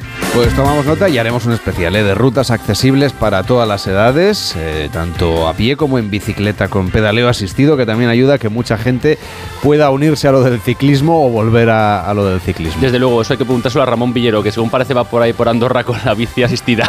Pues ya le preguntaremos. 699-464666. 6, vamos, que son las eléctricas, para que la gente Sí, sí. nos entienda. 699-464666. El WhatsApp de Gente Viajera. Sometimes things a man cannot know. The gears won't turn and the leaves won't grow. Carlas Lamelo, Gente Viajera. Y como nos estamos planteando grandes viajes para este 2023, sabemos que todavía queda para que empiece la temporada del descenso del Sella en canoa, pero se lo proponemos ya para que usted vaya haciendo hueco en su agenda viajera. Es sin duda una actividad de aventura probablemente la más popular de Asturias, en las que el agua, la naturaleza y el deporte van de la mano para la diversión de los adultos, de los niños, también de las mascotas, para quienes viajan, por ejemplo, con sus perros. Sin embargo, eh, recordemos que su curso fluvial nace en la Fuente del Infierno, en la localidad de Fonsella, cerca de Oseja de Sajambre, en la provincia de León, por lo que, aparte de formar parte de la Conferencia Hidrográfica del Cantábrico, este río es interprovincial y nos va a permitir conocer varias partes de España. Exactamente, esa es la idea, ¿no? Recorrer varios destinos en una, en una sola actividad. Una actividad que por otro lado pues es de, es de las más famosas de España, que arranca en Arriondas, cerca de los picos de Europa, como bien decías, hasta arriba de Sella, en la costa, canta- la costa del Cantábrico, del mar Cantábrico, a través del Sella, por supuesto. Y atendiendo al tiempo, pues las mejores épocas, como decía, son el verano o a partir de marzo. Lo mejor de todo la Melo, eso sí, es que a lo largo de la bajada encontramos varios chiringuitos para descansar, para tomar el sol, algún refrigerio, playas flu- fluviales donde poder pues parar a comer, pozas donde bañarnos. La verdad es que es una auténtica maravilla esta, esta actividad. Que ahora mismo no se está ofreciendo este tipo de actividad por la climatología, pero a partir de marzo sí, y no nos vamos a dar cuenta, y ya será el mes de marzo. Así que luego ya vendrá, evidentemente, el- lo que usted ha visto muchas veces en televisión, ¿no? El primer sábado del mes de agosto, perdón, después del día 2, se celebra ya desde el año 1930 el conocido Descenso Internacional del Sella, esa prueba piragüista internacional de gran prestigio a la que acompaña una gran fiesta durante todo ese fin de semana, durante el resto del año, y siempre que las condiciones lo permitan, cualquiera puede alquilar una canoa y descender el río en un recorrido de unos 15 kilómetros apto para mayores de 8 años. Sin embargo, les aconsejamos, como decíamos, que lo hagan de la mano siempre de guías profesionales. Por eso nos acompaña Javier González de la empresa Los Cauces Multiaventura. ¿Cómo está? Muy buenas tardes. Hola, buenas tardes. Como decíamos, no estamos todavía en temporada, pero ya van a pasar cuatro días y ya estaremos, ¿no? Pues sí, así es. Efectivamente, a partir de, de marzo comenzamos temporada. Eh, los meses más fuertes, lógicamente, es en pleno verano, julio-agosto. Pero sí, sí, a partir de primavera ya podemos empezar a, a realizar esta actividad. ¿Y ustedes en qué actividades de aventura están especializados? Pues eh, los Cauces está especializado en, bueno, en el descenso del Seiyan Canoa, lógicamente es la que más demanda tiene. Después tenemos otras actividades que ya van cogiendo cada año que pasa más auge, que es eh, barranquismo, eh, tenemos Parque Aventura con tirolinas, puentes tibetanos, etcétera. Hacemos también la ruta del Cares, muy famosa. En momentos puntuales del año que bueno, el río nos deja, podemos hacer también rafting. Después también tenemos excursiones a caballo, eh, paintball, espeleología. Bueno, todas estas actividades son las que más demanda tienen. ¿Y cómo es y de qué manera organizar ese descenso del Sella para que los oyentes que quieran hacerlo pues ya se vayan preparando un poquito con eh, el viaje? Pues, mm, a ver, para organizarlo es muy sencillo. Eh, bueno, pueden hacerlo primero, pueden hacer la reserva, porque en plena temporada hay mucha demanda, entonces es aconsejable hacer reserva, ¿vale? Se puede hacer online o bien telefónica. Y después, eh, ¿qué, es lo que nosotros pro- proporcionamos al cliente? Pues bueno, aparte de la canoa, las palas, el chaleco, un bidón estanco, la bolsa de picnic, eso es opcional, ¿vale? Si algún cliente la quiere eh, y la solicita con reserva previa, se le da. Después, en alguna temporada eh, o época del año, sobre todo en primavera, les damos traje de nopreno, porque el agua todavía está fresquita, entonces, para que, que no tengan frío. Eso es lo que proporcionamos. Eh, los, los clientes que deben de saber, pues bueno, que es una actividad muy fácil, muy sencilla. Niños a partir de 8 o 9 años, más o menos 1,15 de altura. Lo único que pedimos es que se sepa nadar. Lo demás, cualquier persona puede hacer esta actividad. Incluso con mascotas, ¿no? Porque ustedes son una empresa dog friendly. Eh, ¿Cómo irán las mascotas en la canoa? Pues sí, efectivamente. Las mascotas van en el medio de la canoa. En canoas dobles, viene una pareja con su perro y pueden bajarlo eh, sin ningún problema. ¿Vale? Eh, lo único que aconsejamos es que vengan solamente como perro. A veces viene algún cliente con más de un perro, entonces hay que buscar alguna alternativa. O bien viene alguien más en el grupo para poder bajar, porque con las canoas individuales, con una mascota, bien sea un perro un poco grande, pues es un poco más dificultoso. Pero una canoa doble puede bajar cualquier tipo de perro. ¿Y a partir de qué fechas de esta primavera van a comenzar a realizar esos, esos descensos? ¿Y hace falta que las condiciones climatológicas sean idóneas? En el sentido de que si llueve podemos eh, descender el río. Pues iniciamos temporada a partir del 2 de marzo.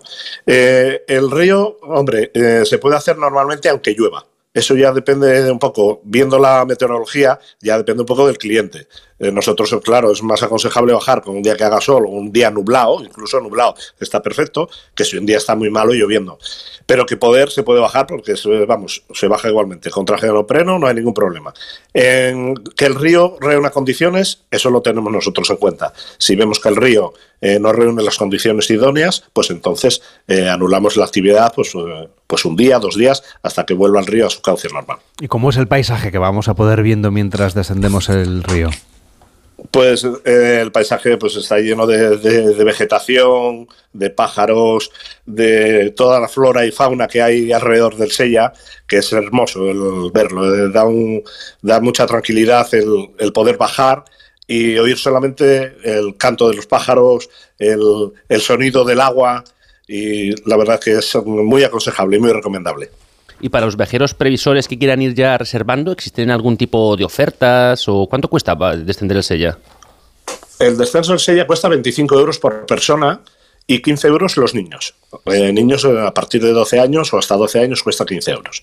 Eso es eh, con picnic incluido. Entonces, tienen un descuento en nuestra web, en loscauces.com, tienen un descuento por reserva anticipada, reserva online, ¿vale? Que es del 20%. Ahí es eh, un descuento que pueden ya ir aprovechando si saben las fechas que quieren hacer el descenso de Sella, ya se pueden ir animando para hacerlo. Javier González, de la empresa Los Cauces, muchísimas gracias por acompañarnos por este descenso del río Sella. Recordemos que a partir del mes de marzo empieza ya la temporada, pero como hay que reservar con tiempo, porque es una actividad con un aforo muy limitado, pues recomendamos a la gente viajera ya que se vaya reservando fechas. Que vaya muy bien y hasta la próxima. Muy buenas tardes. Muy bien, muchas gracias. Buenas tardes igualmente. Adiós. Hacemos una pausa en Gente Viajera y a la vuelta nos vamos a Bilbao con Dolores Redondo, la autora de Esperando al Diluvio. En Onda Cero, gente viajera, Carlas Lamelo. ¿Y tú, que tienes hijos adolescentes, qué necesitas para tu seguridad? Mi preocupación son mis hijos, que ya son más independientes y pasan mucho tiempo fuera de casa. Me preocupa que les pueda pasar algo. Pues en Securitas Direct tienen una alarma para ti. Porque en su app tienen un botón SOS con el que pueden pedir ayuda en caso de emergencia. Y con las cámaras puedes saber cuando llegan a casa y ver que están bien. Y es que tú sabes lo que necesitas y ellos saben cómo protegerte. Llama ahora al 900-272-272 o entra en securitasdirect.es y descubre la mejor alarma para ti. No me agobies. No me entiendes. No me gusta. No me apetece. No me renta. No me rayes. No me digas cómo hacerlo. No me comas la oreja. No me digas lo que tengo que hacer. La adolescencia de tus hijos te pondrá a prueba. Descubre cómo disfrutarla. Entra en fat.es. Disfruta lo bueno de Almería. Descubre el sabor de nuestra tierra con la marca Gourmet Sabores Almería. Más de mil productos te sorprenderán en cada bocado. Disfruta de todo lo bueno que tiene tu tierra, porque la calidad tiene un nombre. Sabores Almería. Conoce más en www.saboresalmería.com. Diputación de Almería, tu provincia. Seguro que conoces algún caso de acoso en redes sociales, una noticia falsa que se hizo viral o has visto cómo los haters no paran de compartir mensajes de odio. Actúa. Ya es hora de darle la vuelta a esto y demostrar que nosotros también sabemos utilizar las redes sociales para el cambio. ¿A qué esperas? Elige uno de los temas, usa tu creatividad y haz un vídeo para redes sociales a tu manera. Regístrate en Efecto 1000 y sube tu vídeo. Nosotros ya formamos parte de la generación 1000. La generación que usa las redes sociales con cabeza. Efecto 1000, un proyecto de la Fundación Atresmedia. Gente Viajera, el programa de viajes de Onda Cero con Carlas Lamelo.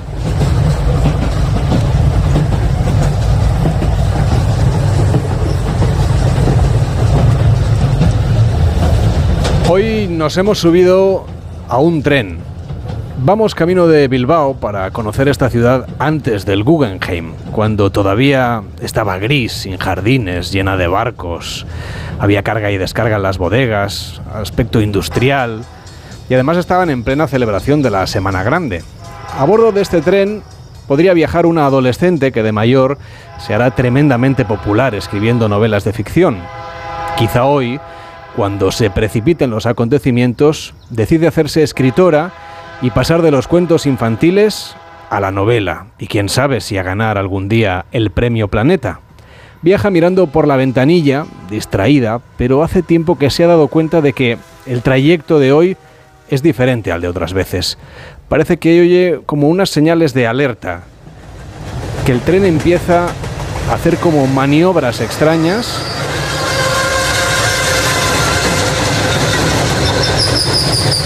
hasta que se para. Dolores Redondo, autora de Esperando al Diluvio, ¿cómo estás? Muy buenas tardes. Buenas tardes. ¿Podrías ir a bordo de ese tren? Iba a bordo de ese tren. Cuéntanos. Pues era un adolescente de 14 años y regresaba de mis primeras vacaciones eh, sin mis padres. Me habían dejado ir a Galicia con mis tíos y regresaba sola a, a cargo de otros adultos que viajaban en el tren, que iban además al puerto de Santurce. Y, y como dices, cuando nos aproximábamos a Bilbao, ya empezamos a notar cosas raras. El tren, antes de que se detuviera el tren, ya, ya veíamos que bueno, el- estaba todo, todo desolado, lleno de barro, el- el- las hierbas, los arbustos aparecían aplastados, arrancados en muchos sitios, pero lo más llamativo eran las copas de los árboles, porque eran altísimos y en, en sus copas estaban prendidos todo tipo de objetos y pues, me llamó la atención un colchón ahí arriba, eh, ropita de bebé, guantes de trabajo, eh, sábanas, ropa que, bueno, que claro, ropa que la riada había arrancado de los tendales y, en las tiendas y en algún caso de- del cuerpo de algún pobre desgraciado de los que acabó muertos aquel día. Mm, Era, era descomunal porque ya te hacía, te daba una señal de por dónde había pasado el agua y era mucho más arriba de los árboles, eran árboles altísimos. Así que, bueno, pues era, era terrorífico. Luego el tren se detuvo porque no había vía. La vía, pues toda la amalgama que hay debajo de las vías se la había llevado el agua y había obreros colocando sacos terreros en los costados, moviendo con excavadoras el, barro para, para volver a, a, bueno, a sostener un poco la vía, pero el tren no pudo continuar, se tuvo que eh, volver hacia atrás, hacia Burgos, y luego pues por otra, para, estuvimos un montón de tiempo parados y luego pues imagino que dejando pasar a otros trenes para poder llegar luego hasta San Sebastián e Irún y, y lo recuerdo pues como pues eso como algo terrible. Luego las imágenes que empezaron a llegar de Bilbao pues hablaban de, de la absoluta desolación pero ya los primeros las primeras señales de, de alarma que corrían por dentro del tren que no provenían de teléfonos móviles porque entonces no había era imposible llamar a casa y, y bueno todos estábamos muy asustados pero yo que era un, todavía Tenías pequeña 14 años, ¿no? Me pues me, me eché a llorar porque, porque era sobrecogedor y porque yo conocía a Bilbao y la gente de las vías estaba diciendo que Bilbao estaba destruido y que había muerto muchísima gente. Y entonces mm, dije, bueno, pues si Bilbao está destruido, mi casa, ¿qué habrá sido de mi casa, de mi familia? Y, y bueno, claro, no- como digo, no había teléfonos, tenías que esperar hasta, hasta llegar. No se podía bajar del tren, por supuesto, no había manera de bajar, no había dónde.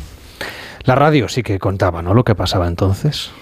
La radio en- eh, es fundamental en la historia que, que he querido contar por muchas razones, porque la radio cuando yo tenía 14 años era la que me traía toda la música del mundo y, y Casi la escuchamos, eh, leyendo la como a todos los adolescentes, bueno, pues eh, todos, todos tenemos nuestro momento en que nos desprendemos de la música de nuestros padres, de nuestros abuelos y pasamos a la nuestra y, y fue justo ahí, fue ese verano. Entonces la música era importantísima para mí. La radio me sirve en la novela también para tejer, para hacer tejido social, porque eran las redes sociales de la época, ¿no? La gente llamaba para dedicar a aquellos, a aquellos programas que estaban casi todo el día dedicando canciones y a través de eso te enterabas, pues eso, quién se casaba, de quién era el cumpleaños, quién se había sacado el carnet de conducir, todas esas cosas porque la gente las contaba en, en antena pero además en, en la historia real, porque esta es una novela mm, negra, pero sobre todo es una novela histórica. Mm, Solo de ficción, de hecho, solo hay el- un personaje, porque hasta el asesino está, in- está inspirado en el asesino real. Em, como digo, en aquel tiempo fue fundamental la acción de la radio. En, cuando las, em- empezó a llover de aquella manera, llevaba seis días lloviendo, todo hay que decirlo, por eso eso fue parte de lo que motivó la catástrofe, porque em, la tierra ya no podía tragar más agua, estaba completamente eh, empapada, anegada, ya no podía más, y las colinas que rodean Bilbao se vinieron abajo. Entonces, eh, la ciudad quedó primero sepultada por el agua, pero luego por, por tierra, Por por, los lodo, ¿no? corrimientos de tierra de las colinas de, de alrededor, que, que en algunas calles, pues eso, cubrían hasta el primer piso, había que salir por las ventanas, por los balcones, porque los portales y las entradas a las casas estaban completamente enterradas. Eh, y en esas horas, en esos días, fue fundamental la acción de la radio. Los reporteros salían a la calle y, y- y tomaban las declaraciones a todo el mundo. Sirvieron en, en las primeras horas como servicio de emergencias. La gente llamaba preguntando por familiares, diciendo pues dónde estaban o que estaban bien, que avisaran a sus familias. Y luego en, en los días después, pues desde para organizar las cuadrillas de trabajo que limpiaron Bilbao hasta pues para elaborar las listas de fallecidos. Así que fundamental. Este es el marco en el que se desarrolla esta novela, Esperando al Diluvio, la última novela de Dolores Redondo, que arranca además un- una trilogía, ¿no? O- No, no. o, bueno, no, ¿arrancas a partir de aquí una historia o...? Yo sé que yo sé que a muchos lectores les gustaría que fuera una trilogía porque me lo están diciendo en todas partes. Es una trilogía, es una saga. No, No es una saga. Es un proyecto literario que estoy preparando para vosotros. Es un otra otra manera. Estoy buscando otra manera de, de llevaros a una historia, pero es como si os preparan una fiesta sorpresa. Os tengo que llevar Ah. hasta allí con los ojos cerrados. No, He corrido yo en la historia. no puedo contaros aún. Bueno, en cualquier caso, nos contabas que, que la mayoría de hechos que hay aquí narrados son, son hechos reales. Está riada, Sí. por supuesto, del año 83. El asesino es un, está inspirado, tiene muchos elementos de realidad. Y es el detective eh, que está enfermo y que tiene problemas de corazón el que eh, realmente es el que tú has aportado así como, como elemento distintivo. Pero me interesa eh, descubrir contigo ese Bilbao que casi casi hemos olvidado y que de alguna manera esta catástrofe de la riada parece en la novela que es como un punto de resurgimiento en realidad de la ciudad que luego cristalizaría con el Guggenheim pero que es una ciudad que tú eh, dices que te gustaría regresar a aquella, hacer, o sea, volverte a subir al tren, no para Sí. vivir aquel día de la riada, sino No, no. para conocer más a fondo esa ciudad. La riada, aunque aparece en la novela, porque tenía que aparecer, es una parte del es el clímax de la novela, pero, pero realmente hay eh, los el escenarios en los días previos. Y es porque se preparaba una especie de caldo de cultivo de cosas que estaban ocurriendo en la ciudad, empezando por aquella lluvia que no cesaba, que ya estaba dando, em, pues eso, estaba causando pequeños problemas y, y que no paraba y bueno y que, empapó, pasó por agua los primeros días festivos.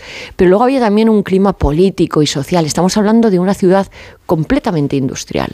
Eh, de hecho, el, el policía que persigue a este, a este asesino que viene desde Glasgow, eh, cuando, cuando llega, él se llama Noah, y no se llama Noah por casualidad, Noah como Noé, como el Noé bíblico, porque él viene también siguiendo, pues eso, un pensamiento, que algo, una orden que hay en su cabeza que le dice que, que debe ir a Bilbao. Pero, pero no, no sabe a razón de qué, no, no está muy seguro de que, de que esté acertando. Pero aún así se embarca y llega eh, remontando el Nervión en uno de aquellos cargueros que entonces eh, llegaban hasta el lugar donde ahora se alza el Guggenheim, que, tiene 25 años. Pero antes ese lugar eh, se llamaba Muelle Campa de los Ingleses. Y era exactamente eso, un muelle y toda la explanada que ocupa el, el museo, que ocupan los jardines y esos preciosos edificios que hay todo alrededor, era un muelle de carga. Ahí se, de- se depositaban los contenedores del acero de British Steel, que traía acero para hacer barcos, porque en la zona de, Bilbao, pues lo que estaban eran las grandes acerías y, y hacían barcos, y eh, whisky que, bueno, me imagino que para los marineros, pero bueno, siempre ha sido una zona muy consumidora y desde ahí también se, se movía luego a otros lugares eh, y ahí lo descargaban, en ese lugar. Dicen que antiguamente hubo allí un campo de fútbol y que fueron los ingleses los que trajeron el balompié a Bilbao. Y también... Que no sería raro tampoco. No, nada raro. Y también que en tiempos más remotos llegó a haber un cementerio de los ingleses, porque sabéis que en otros tiempos pues no se podía repatriar cadáveres. Cuando alguien pues tenía la desgracia de morir en una travesía, se le enterraba en el puerto al que se llegaba. Y sí que había un camposanto de los ingleses ahí. O sea, todas esas orillas que ahora están ajardinadas, que están llenas de árboles, bien iluminadas, que son paseos preciosos, eran playas de vías, eran lugares eh, donde, donde los, llegaban los vagones para cargar el contenido de las bodegas de los barcos y todo el, todo el, el paseo estaba lleno de vías para las grúas que descargaban todo esto y que volvían a cargar a esos barcos. Los puentes eh, eran móviles para poder permitir abrirse para que pasaran los, los mercantes y volver a cerrarlos. Era sobre todo un puerto de mercancías, pero además en toda la orilla había talleres, había acerías, había varaderos para sacar los barcos, para calafatearlos, para limpiarlos, para pintarlos de nuevo, para las averías. Em, mercadería de todo tipo. em, extintores marinos, herrederos y todos los almacenes que se necesitan para surtir a esos grandes buques en cada una de sus travesías. Por supuesto, todo lo que tenía que ver con seguridad marítima, con aduanas. Imaginaos, pues un puerto, un muelle que estaba en el centro de la ciudad. Eso fue hace 40 años. Un poco menos de 40 años. Y la ciudad que tú describes en el libro, que además describes con muchísimo, no solamente rigor, sino con muchísimo detalle, es una ciudad que ya no existe. Que si ahora quisiéramos, con otras de tus novelas, se puede seguir más o menos una ruta, no sé, del Baftán y se puede seguir. Aquí podríamos ir a Bilbao, pero el Bilbao que nos encontraríamos, Encontraríamos muy poquitas sería muy ya. diferente, ¿no? Quizá de Guggenheim para arriba, si navegas el río, eh, que hay barcos para navegarlo porque es- está muy bonito, eh, de, del Guggenheim para arriba empiezas a encontrar alguna huella de aquel pasado y hay, un resto de, hay restos de silos, de algún viejo almacén, incluso hay algún barco pequeño que está todavía en las orillas y bueno, pues, pues puede dar una señal de, de lo que, de, lo, de lo importante que fue ese puerto. Y luego el, el resto de la ciudad pues vivía en consonancia. Era un lugar de muchísimo trabajo en el que se movía mucho dinero y te podías encontrar de todo, pues restaurantes eh, maravillosos, eh, lugares de menú del día, tascas de vino barato, eh, prostitución, por supuesto, eran los años de la heroína, que por desgracia eso estaba no solamente en Bilbao, sino en toda España. Además se vivía un clima político muy tenso con la guerra de las banderas, con una policía que era todavía la policía armada. Era el primer, eh, ese año justo salió el primer reemplazo de la Erchancha en la calle. Y, y, bueno, pues unos jovencísimos erchañas eh, llenos de idealismo, pero todavía con poquita experiencia. Y, y, todavía la policía armada, que salía a, pues eso, a, a reprender duramente y que era... Que bueno, era, veníamos del golpe de Estado y se estaba construyendo el, la España de las autonomías. Era todavía, estaba todo muy tenso, la tensión en la calle eh, era, era importante. Y por otra parte, eh, convivía con una ciudad pues que madrugaba, que trabajaba y que se sabía divertir muy bien, porque eran los 80 y la música estaba por todas partes. Había bares y discotecas, mmm, un montón. Son importantes para la trama de la novela. Uh -huh. Yo cuando decidí el escenario, porque es cierto que es Bilbao, pero en ese sentido podía haber sido Vigo o, o, Ferrol o Cádiz o Valencia, Barcelona, cualquier gran puerto que en esos momentos vivía un poco de espaldas al mar y que trabajaban muchísimo y que, bueno, que no veían el mar como algo lúdico en lo que divertirse y la belleza del mar, sino un lugar de trabajo, un sitio para, pues, de donde se obtenía el beneficio para la ciudad, ¿no? Eh, muy, muy distintos. Pero es verdad que, que, Bilbao tenía otros elementos que me servían y, y, uno era la importante vida nocturna, porque no olvidemos que John Biblia eh, se llevó a las tres mujeres a las que asesinó en Glasgow de la misma discoteca, estos son datos reales, uh -huh. con un periodo de seis meses en, entre cada una. Y, y, bueno, a las tres las violó, a las tres las estranguló, las tres tenían la menstruación en el momento de su muerte. Esa es la parte de la historia que también tiene visos Pero reales. Me encantaría volver a ese Bilbao. ¿eh? Mm. Una noche. Una noche para conocerlo. Una noche nuevo, ¿no? eh, iría a, al Bilbao de los 80. Yo entonces era muy joven, me gustaría ir ahora. Con, con más claro, experiencia, ¿no? Sí, con más experiencia, sí. Pero, pero era una gozada la cantidad de bares y discotecas que había y de todos los estilos. Había eh, bares eh, muy alternativos donde se podía escuchar ska, punk, música inglesa, eh, rock radical vasco, eh, la, la, discotequera más del momento, tecno, de todo absolutamente. Y la gente iba de una a otra, se movían, y era, era muy divertido. Todo el mundo que, además, todo el mundo recuerda muy bien, porque siempre que un, un momento histórico está marcado, sobre todo por una gran catástrofe, del mismo modo que todo el mundo recuerda dónde estaba el 11S, o el que, el que estaba vivo tenía uso de razón, también recuerda dónde, dónde estaba aquel día de las riadas de, de Bilbao. la riada de Bilbao. Eh, si viajamos eh, a Bilbao no reconoceríamos la mayoría de escenarios, como decíamos, pero sí buena parte de la forma de vida que tú describes en el libro. Eso sí ha trascendido, ¿no? Cuatro sí. décadas después, hombre, quitando el tipo de música que ha cambiado, obviamente, y la juventud, pues a lo mejor ahora se divierte de otra forma, pero los adultos que, que interaccionan en, en la novela tienen una manera de ser que, aunque han pasado cuatro décadas, sigue siendo muy de Bilbao, ¿no? Está muy bien. O es una, que... digamos, o es un prejuicio de alguien que no es de Bilbao. No, no, no, no, para nada. Es así. Es así. Si lo mejor que han hecho ha sido eh, eh, reinventarse eh, en una ciudad eh, nueva que resurgió de aquel lodo y, y de aquella pérdida, podían haberlo hecho fatal podían haberlo hecho fatal y lo han hecho de maravilla. Y es verdad que la ciudad ahora está preciosa, no tiene nada que ver. Eh, por supuesto han controlado todo el tema de la contaminación, que era, era un tema peligroso y estamos hablando de todo tipo de contaminaciones. Cuando ponías el audio de, de todos esos sonidos, todos esos sonidos y muchísimos más, porque había una contaminación acústica enorme mm. también. Pero bueno, luego respirar pues era un problema porque había muchísimo humo, humo proveniente de todo tipo de, de, de, de cosas que se quemaban en aquel momento porque era carbón, eran por supuesto fósiles, pero imagino que sí, las de todo. las fábricas, todo. y todo se, todo se vertía a la ría directamente mm. y de la ría iba al mar directamente. Y yo lo que, o sea, lo que más recuerdo de, de la primera vez que, que, vi Bilbao, que tenía siete años entonces, es el color del río y era del color del óxido era óxido, porque Marrón. lo que vertían era justamente esto de, de la soldadura, todo el, el, potín que, que, queda después de soldar, que es un agua sucia, eh, que tiene el color del óxido, es naranja, teja, eh, tirando a marrón, y ese era el color de, de la ría, muy curioso. Pues este es el recorrido que podemos hacer a través de Esperando al Diluvio, esta novela que sobre todo, más que un, una novela de descripción del lugar, que tiene una parte muy importante, lo que nos cuenta es la historia, decíamos, de un asesino en serie que en aquella época pues la policía poco sabía de cómo investigar o Todavía abordar. ni los llamaban así. Exacto, un caso como este y en, en este caso es, es, un, es un caso real que, que no quería pasar por encima sin, sin preguntarte si has hecho alguna especulación sobre qué sucedió con él, porque este hombre, que efectivamente, como tú has explicado, asesinó a tres chicas en las mismas circunstancias, todas conocidas en la misma discoteca, todas con la menstruación en ese momento, etcétera, de repente se esfumó. Sí, y como suele ocurrir con todos los asesinos que de pronto desaparecen o que no son capturados nunca, pues hay muchas leyendas alrededor de él, ¿no? Siempre se, se tejen teorías. Eh, puede que aquí no sea tan conocido, pero en Reino Unido, en Escocia, te puedo decir que este año la BBC ha estrenado un documental que se llama La caza de John Biblia, o sea que allí, allí el caso sigue abierto.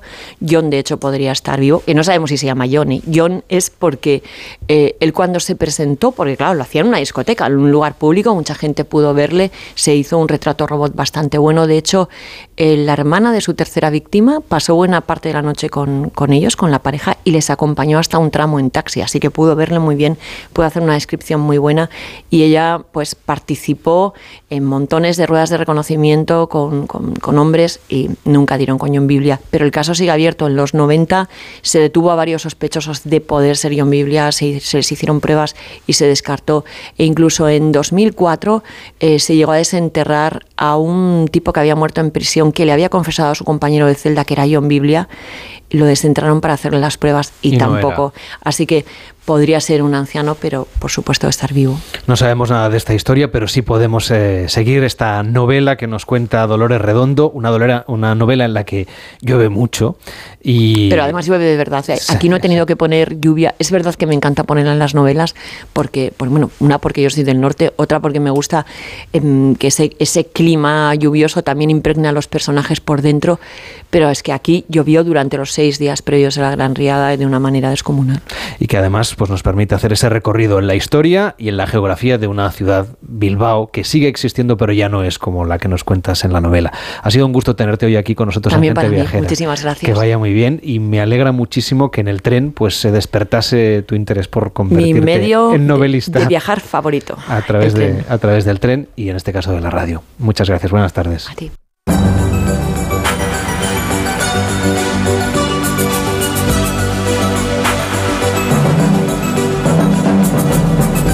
Gente Viajera, el programa de viajes de Onda Cero con Carlas Lamelo. Pues a la 1 y 36, las 12 y 36 en Canarias, vamos a irnos al Círculo Polar Antártico. Y es que Eva Miquel se ha embarcado en un crucero por la Antártida y creo que tiene mucho que contarnos. Vamos, ha ido viendo su Instagram y desde luego quiero que nos lo cuente todo. Vamos a conectar con ella, acaba de llegar ahora a Santiago de Chile. Y la saludamos a esta hora. Allí deben ser como. Ahora nos lo dice Eva. ¿Qué tal estás? Buenas, buenas tardes. Buenos días para ti. Hola. Hola Carlas, buenos días. Sí, sí, aquí son las 9 y 36, cuatro horitas, eh, cuatro horitas menos. Creo que has llegado justamente ayer mismo a Santiago, a Santiago de Chile, tras 10 días navegando por la Antártida con Silver Sea. ¿Cómo ha sido esta experiencia? Cuéntanos. Pues mira, Carlas, yo, a ver, eh, eh, es que sigo un poco emocionada como, como una niña pequeña. Han sido mis mejores reyes, desde luego. ¿eh? Ha sido una experiencia absolutamente inolvidable. Unos días muy, muy emocionantes viendo unos paisajes abrumadores. Si te parece, te voy a contar un poco el itinerario y la mecánica de este viaje para que nuestros oyentes pues, se vayan haciendo una idea de, de- qué consiste. Vamos a ver, eh, Silver Sea es una compañía que tiene la autorización y el privilegio no solo para navegar por la península antártica, eh, sino que tiene autorizado el desembarque en tierra. Es decir, para eh, tras tomar un avión a Punta Arenas y otro de Antártica Airways hacia King George Island, que fleta además la misma eh, compañía, la naviera te traslada en Zodiac desde esa misma playa al barco. En este caso, el recién estrenado Silver Endeavour, construido además según las especificaciones PC6 que está diseñado para la expedición polar. Y luego ya pues inicia la ruta hacia las Shetland Island y todo lo que es el borde de la península antártica. Te diré que íbamos 149 pasajeros de 19 nacionalidades diferentes, más 200 de tripulación. Ya una vez embarcados y con las botas y la ropa desinfectadas, esto hay que remarcarlo, Carlas, que es el cuidado es máximo para no alterar lo más mínimo el entorno. El barco zarpa hacia los primeros puntos ya de la península antártica. Van parando en islas como la primera, que es Cooperville, eh, y desembarcas en Zodiac mientras vas saltando a tu alrededor pues diversas clases de pingüinos. Es un espectáculo, ¿eh? Una vez en tierra, en hielo y en nieve, recién caída en muchos casos, pues hay una ruta específica y muy marcada para hacer hiking y ver pingüinos, alguna foca pues tomada al sol y algunas ballenas en los traslados con la Zodiac. Te tengo que decir además que vimos un par de orcas, nos dijeron los expertos que no es, la- no es época, pero que eh, tuvimos la suerte también de, ver- de ver un par de, de orcas. Es un verdadero espectáculo, Carlas, ir atravesando eh, icebergs, ir contemplando ese azul intenso del hielo o caminar por glaciares. Imagino que mucho frío, ¿no? Bueno, hemos tenido mucha suerte porque ahora, a, a ver, en la Antártida es verano. Efectivamente. Eh, Estábamos, pues, eh, ¿qué te diré? Entre 0 y 4 grados, pero hemos tenido mucho sol y hay días, pues, que incluso haciendo hiking, que hemos llegado a los 7, 8 grados, eh, que tenías incluso un poco de calorcito. A ver, tienes que ir muy preparado. Ellos te dicen además, o sea, vas como con el underwear este, ¿no? Como cuando vas a esquiar que vas el pantaloncito térmico con la camiseta eh, térmica y luego pues como un, como un forro polar y luego ya la parca que ellos mismos te proporcionan. Eh, te proporcionan todo el equipo, ¿eh? la parca, unos pantalones eh, de agua, porque la Zodiac, sobre todo al regresar, y si sopla un poquito de viento, pues hombre, te mojas un poco. Entonces unos pantalones estos así como de, como de pantalón de agua de, de barco, para entendernos, eh, con unas botas que te llegan hasta las rodillas, o sea, vas perfectamente, vas perfectamente equipado. ¿eh? Y la verdad es que, bueno, pues oye, es un crucero de expedición que hay que tener muy claro que es expedición. Es decir, el concepto es completamente diferente. Evidentemente, con el sello ¿eh? de una naviera de lujo como Silver Sea. Eh, perdona, ¿me decías, Carlos? Sí, no, eso te quería preguntar cómo es eso de un crucero de expedición. Exacto, perdona. Pues, eh, pues lo que te decía, ¿no? Que con el sello de una naviera, pues de lujo como Silver Sea, donde la gastronomía a bordo y el servicio son impecables. Pero quienes van a, a este tipo de cruceros también van muy mentalizados. En primer lugar, con ser muy, muy cuidadosos en todo momento para no alterar el entorno. Y en segundo lugar, pues muy, como muy involucrados ¿no? en todas las excursiones que hay cada día. Cada día hay un par perfectamente organizadas donde el huésped no quiere perderse nada. Todas en Zodiac, previas a la llegada a lugares pues como Telephone Bay o Yankee Harbor, donde atraviesas unos canales que son de una belleza imbatible. Te diré, Carlas, que hemos llegado a embarcar en un promedio de 30 Zodiacs y cada día con la misma ilusión. Había dos señoras, una de 88 de Florida y otra de 94 que era de California, que no se han perdido una sola excursión. Era una cosa impresionante. Y el silencio solo se rompe con el sonido de los pingüinos. Los pingüinos que ves allí, que son los Adelie, los Gentoo y los Chinstrap. Son tres clases de pingüinos a las que, los que se ven así de, de manera más frecuente. ¿no? Um, pero tienes la posibilidad de hacer recorrido también en kayak. Yo te confieso que no me atreví. Me daba un poco de miedo el que te pasara alguna ballena y te pudiera mover, pero todos los que lo han hecho han vuelto emocionados y con unos guías de expedición que son magníficos. Incluso el día, ojo, del denominado Polar Plunge, que es el día que llaman del baño polar, Mm. donde los más arriesgados pues, se lanzan al mar desde una Zodiac atados convenientemente con un, con un arnés. Y el momento especial en el que el capitán avisa a todo el barco de que vamos a cruzar el círculo polar antártico, que es también como muy emocionante, ¿no? Van haciendo la cuenta atrás, todos los pasajeros contando al unísono y tal, en ese momento en que cruzas eh, el círculo. Bueno, y todo ello pues con un componente informativo muy, muy reseñable, ya que cada día hay varias charlas que ofrecen expertos a eh, la Antártida a bordo y hay un briefing diario pues para saber qué vas a hacer al día siguiente, qué tiempo te vas a encontrar, qué es lo que tienes que llevar y poder escoger entre un hiking más moderado o más eh, intenso o kayak, ¿no? Y he de decir que hemos tenido, pues lo que te decía antes, la fortuna de ver el sol casi a diario y las condiciones climáticas, pues la verdad es que han sido muy, muy favorables, lo que facilita mucho las excursiones, porque Carlas, me nos decían que eh, hubo un, un viaje, pues no sé, como dos, tres semanas anterior, pues, pues quieras o no, aquí ya te tienes que ir muy mentalizado que el cambio, el, que el tiempo te puede hacer cambiar mm, Los planes. claro. eh, el itinerario, ¿sabes? O tienes que volver antes o tienes que volver después. En este caso se ha cumplido todo a la perfección y hemos tenido además un mar tranquilísimo. Lleva, cuéntanos, el concepto de expedición una vez estamos a bordo, imagino que también es diferente de otro tipo de cruceros. Sí, completamente, Carlas. Hombre, hay entretenimiento también, ¿eh? por supuesto.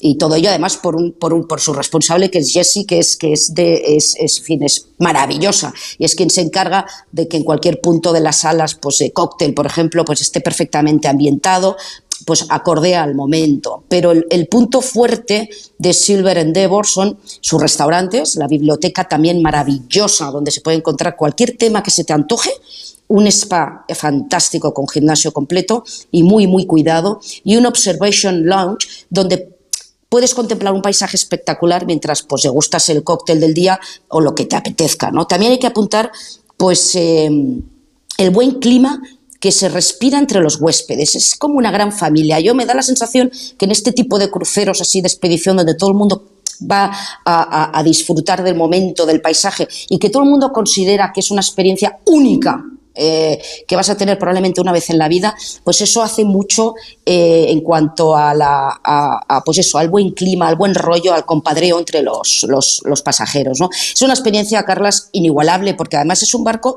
muy orientado a ver el paisaje eh, de la Antártida desde cualquier ángulo. O sea, todo el barco está rodeado de grandes eh, ventanales, todas las suites tienen veranda, con lo que la vista a los eh, icebergs y a las ballenas con las que te vas cruzando es que es permanente. Y a todo esto, bueno, pues hay que añadir que al ser verano, es de día permanentemente, o sea, por la noche si, si, quieres dormir, porque a veces a la emoción te cuesta dormir un poco, tienes que asegurarte que, que cierres bien las, que corras bien las cortinas porque entra luz por todas partes 24 horas. ¿no?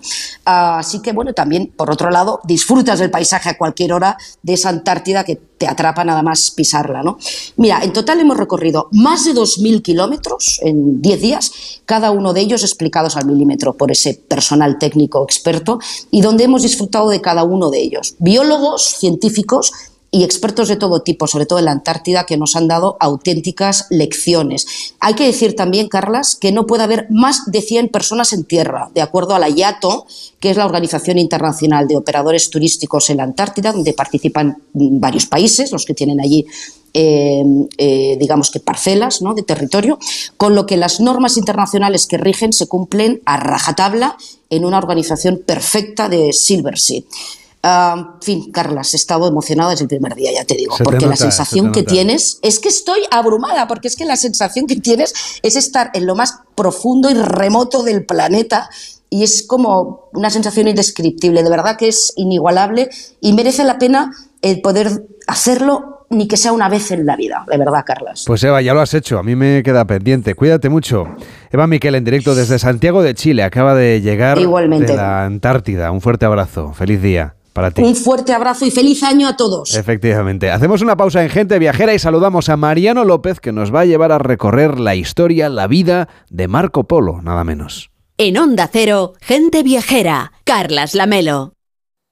Llega la Revolu Plus, la Ocasión Plus. 7000 coches con descuento de hasta el 30%. Ahora es el momento. No dejes escapar esta oportunidad irrepetible. Hasta un 30% de descuento y solo hasta fin de mes. Ocasión Plus, 15 centros en Madrid, dos nuevas tiendas en Torrejón y una en Arganda. Localiza tu centro más cercano en ocasiónplus.com. Abierto sábados y domingos. Manolo, ponme un vino. ¿Qué te pongo? ¿Un No, no, no sigas. Quiero un vino de Madrid, que estamos en Madrid y son excepcionales. Pues tienes razón. Marchando, un vino de Madrid. Denominación de origen Vinos de Madrid. www.vinosdemadrid.es. Son nuestros y son únicos. ¿Sabes quién fue León de Grel? De Grel fue un nazi belga que huyó desde Oslo cuando se anunció el fin de la Segunda Guerra Mundial. Su avión se estrelló en la playa de la Concha y vivió en España durante 50 años, huido de la justicia y esquivando todas las peticiones de extradición. En materia reservada de La Rosa de los Vientos, hablaron de su historia aportando datos que pocos conocen. Si no escuchaste el programa o quieres volver a escuchar cualquier sección a la carta, entra en la web y en la app de Onda Cero. No te pierdas nada. Onda Cero, tu radio. La pareja que más triunfa en las madrugadas. Lady Gemma Ruiz, buenas noches. Muy buenas noches, José Luis Salas. ¿Todo listo? Todo. De- Actualidad, entretenimiento y compañía. Lo que toca ya es ir abriendo el kiosco de prensa. ¿Vas a jugar al Comecocos con Gemma Ruiz? Vamos con ello. Es la radio para la España que trasnocha. No son horas. José Luis Salas y Gema Ruiz. De lunes a miércoles a la una y media. Los jueves a las tres. Y siempre que quieras. En la web y en la app de Onda Cero. Te mereces esta radio. Onda Cero. Tu radio. Radio. No sonoras. Julia y tú. La gente que nos escucha todos los días sabe un montón de nosotros. Complicidad y conexión. Una radio abierta, interactiva, que sabe a quién se dirige. Cada tarde, Julia te espera para hablar y debatir. Si quieren comunicarse con nosotros para preguntar, consultar, decir, opinar, quejarse, protestar, lo que sea. Julia en la Onda, con Julia Otero. Cada tarde desde las 3 y siempre que quieras en la web y en la app de Onda Cero. Te mereces esta radio. Onda Cero, tu radio. Entrevistas y debates, análisis y opiniones, participación y buen humor. En Onda Cero lo tienes todo. Información imparcial y plural para que entiendas lo que sucede. Diversidad de secciones y contenidos. Cercanía y respeto. Las voces más respetadas de la información y la comunicación. Te contamos y te escuchamos. Somos tu radio. Te mereces esta radio. Onda Cero. Tu radio.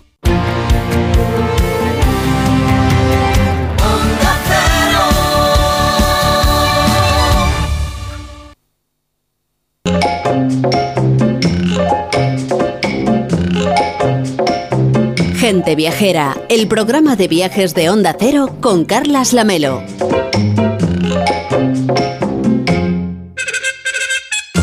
Y hoy día 8 vamos a acompañar el viaje de regreso a Oriente de sus majestades los Reyes Magos. Hablemos de acuerdo con el relato de uno de los viajeros más importantes de la historia, de Marco Polo. Hola Mariano López, ¿cómo estás? Buenas tardes, Mariano. Muy buenas tardes, muy buenas tardes, Carles, ¿qué tal? Bueno, el libro de las maravillas de Marco Polo narra el viaje de Marco, su padre y su tío en el siglo XIII, por lo que hoy son China, Tailandia, Japón, Vietnam, India, Indonesia y Birmania. Un recorrido totalmente extraordinario para aquella época, incluso lo sería, yo creo que también para hoy, un viaje que incluye una parada en el lugar donde, según él, descansan los tres reyes magos. ¿Dónde está este sitio? Pues sí, fíjate, antes de llegar al lejano oriente, pues Marco Polo y su padre y su tío recorren el norte de Persia.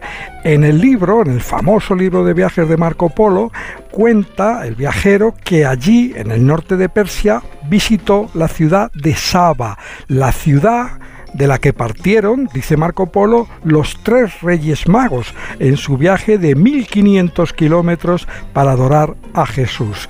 En esa ciudad, Saba, Marco Polo dice haberse encontrado con los tres sepulcros de los reyes. Afirma que vio sus cuerpos, que estaban intactos, aunque quizá, se os ha discutido mucho, lo que pudo ver de verlo fue el retrato de los magos labrado en piedra y así las afirmaciones de Marco Polo serían compatibles con la tradición que sostiene que los restos de los reyes magos fueron exhumados por la madre del emperador Constantino, pasaron por Constantinopla, por Milán y acabaron en Colonia, en Alemania, en cuya catedral se encuentran en un triple sarcófago de oro, el más grande de la cristiandad. Marco Polo no se contentó con ver el sepulcro, preguntó, interrogó a los vecinos de Saba, de aquella ciudad, y así pudo saber que uno de los tres reyes magos era de la misma ciudad donde estaban los sepulcros, de Saba, otro de una ciudad cercana, de Aba, y otro de la ciudad de Kashan. ¿Y existen hoy esas ciudades? ¿Hay algún rastro de esta historia que cuenta Marco Polo? Bueno, pues la ciudad de Saba aparece hoy en los mapas de Irán como Sabe, o sea que existir existe, pero en ella no hay ningún rastro de la antigüedad, ni siquiera de la época de Marco Polo. Igual sucede con la ciudad de Aba, que está un poquito más al sur y está reducida hoy, es un pequeñísimo pueblo habitado por 10 familias. Caso distinto de la ciudad de Kashan, situada en un gran oasis que ha servido durante siglos de parada a las caravanas de la ruta de la seda. Kashan conserva un caravanserai, un antiguo refugio para las caravanas y los restos de una pirámide sumeria, un zigurat con más de 3.000 años de historia. En Saba, Marco Polo no consiguió más información sobre los magos, se lo intentó. Sus informantes le dijeron que si quería saber más, tenía que viajar tres días por el desierto y entrar en un castillo en la fortaleza llamada Ateperistán. Hasta allí se fue Marco Polo y allí se encontró con una leyenda muy poco divulgada, la historia de lo que les pasó a los magos cuando regresaron a Oriente. cuenta, cuenta, Mariano. A ver, ¿qué dice Marco Polo que pasó? Pues Marco Polo cuenta que le dijeron que en Belén los magos recibieron un regalo de Jesús, una cajita cerrada que los magos no abrieron hasta que llegaron a Persia. Allí en un lugar remoto destaparon la caja y se encontraron con que lo que contenía era una simple piedra pensaron que era una alegoría, un símbolo de, firmeza. Meditaron sobre ello y luego tiraron la piedra a un pozo. Y entonces brotó del cielo una llamarada que inundó el pozo y desató un grandísimo fuego. Los magos prendieron una antorcha con ese fuego y la llevaron a un templo donde la leyenda dice que no ha cesado de arder, cuidado y adorado como símbolo de la luz de la creación por los seguidores de Zaratustra, una religión que pide a sus fieles buenas palabras, buenos pensamientos y buenas obras y sigue teniendo adeptos en la actual Irán y en la India, sobre todo en Bombay, donde los fieles de esta religión son conocidos como los Parsis, es decir, los persas. En otro oasis de la antigua Persia, la ciudad de Yat, en Irán, se conserva el templo de fuego más antiguo conocido. En su interior arde una llama desde hace más de 1500 años. Mm, y Marco Polo llegó a ser miembro además del Gran Consejo de la República de Venecia, la ciudad de la que partió, donde vivió además muchos años, donde también murió, pero Venecia no fue su ciudad natal, según sostienen eh, los estudios, pues se afirma que nació en realidad en Croacia, que también está muy vinculada con, con Venecia. Sí, hay muchas discusiones sobre esto, pero bueno, los, en Croacia se afirma que nació en Córchula, concretamente. Es una preciosa ciudad junto al mar que conserva un centro histórico amurallado, con calles estrechas, con pavimentos de mármol, tiene pequeños palacios, una catedral con obras de Tintoretto y la casa museo de Marco Polo, levantada en el lugar donde se afirma que nació el viajero, cuando esta ciudad Córchula pertenecía a la República de Venecia. La casa es una construcción bastante humilde, posterior a la época de Marco Polo. A su favor hay que decir que tiene una terraza con unas vistas excelentes sobre la ciudad que tiene también un gran mapa en una de sus paredes con la ruta de Marco Polo y que su visita es un motivo más para viajar a Córchula, una de las ciudades más bellas de la costa dálmata de Croacia. Una ciudad, Mariano, que además es la capital de la isla que tiene el mismo nombre y que es un territorio que tú también has recorrido. Pues sí, la isla de Córchula, una de las más verdes del Adriático. Los griegos la llamaron el Corfú negro por la densidad de sus bosques. Todavía hoy, más de un 60% de su pequeña superficie está ocupada por pinos, viñedos, olivos, lavanda y romero. Se llega a esta isla en ferry desde Split, Orevik o Dubrovnik y luego es fácil moverse en su interior en autobús o con coche alquilado. Tiene unas playas excelentes, 180 kilómetros de playas Cuenta también con 25 rutas de senderismo y muy buenos chiringuitos playeros y restaurantes para comer pescado y pulpo al horno. Por cierto, que en todos los restaurantes en los que estuve, en Córchula y en el resto de la isla, en todos me dijeron que allí era donde iba a comer Modric, el jugador de fútbol, que era su restaurante preferido. puede ser, Carles, puede ser, pero la verdad es que de creerlo, pues comía poco en cualquiera de estos restaurantes, porque no parece que sea un jugador, un, futbolista de mucho comer, Modric, pero bueno, es un, es un ídolo local en toda Croacia, lógicamente. Oye, por cierto, ¿qué música nos has traído hoy para acabar el programa? Pues mira, para acabar el programa, un día como hoy, que por cierto, el domingo se cumplen hoy 699 años de la muerte de Marco Polo. Bueno, pues un tema de Mia Dinsik, una joven cantante muy popular que representó a Croacia en el pasado Festival de Eurovisión. Una canción que se llama Pomalo Shulshaino, que habla de cómo sacarle el jugo a la vida cuando el azar nos sonríe, cómo disfrutar de la suerte como la que acompañó a Marco Polo, porque quién sabe lo que va a ser de nosotros más adelante. Pongamos, por ejemplo, en este 2023 recién iniciado. Pómalo, Shulkanov, música de Croacia.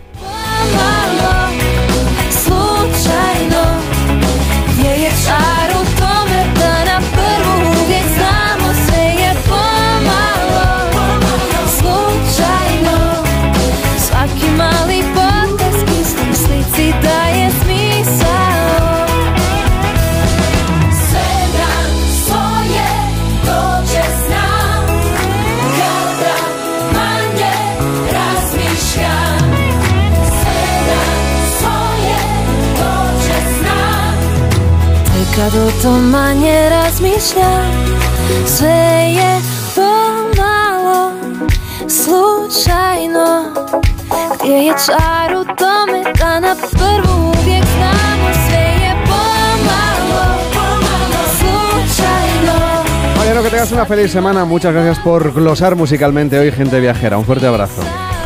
Gracias, Carlos. Feliz semana. La próxima semana volvemos aquí en Gente Viajera. Viajaremos a La Gomera. Hablaremos de quesos de Suiza, por ejemplo. Saludaremos a Marta Rivera de la Cruz para conocer un poquito mejor la Comunidad de Madrid. Iremos a Baleares, un destino de turismo circular. Y también les hablaremos de las novedades, por ejemplo, en el Parque de la Sierra de Guadarrama, en Madrid, o de Iberia, que ha estrenado un nuevo tipo de avión, una nueva configuración para los viajeros. Y por supuesto les haremos ya una previa de lo que va a ser Fitur, donde como siempre va a estar gente viajera. Cuídense mucho, feliz semana y viajen todo lo que puedan, aunque sea desde la radio en onda 0.es barra gente viajera. Llega Noticias fin de semana. Hasta el próximo sábado.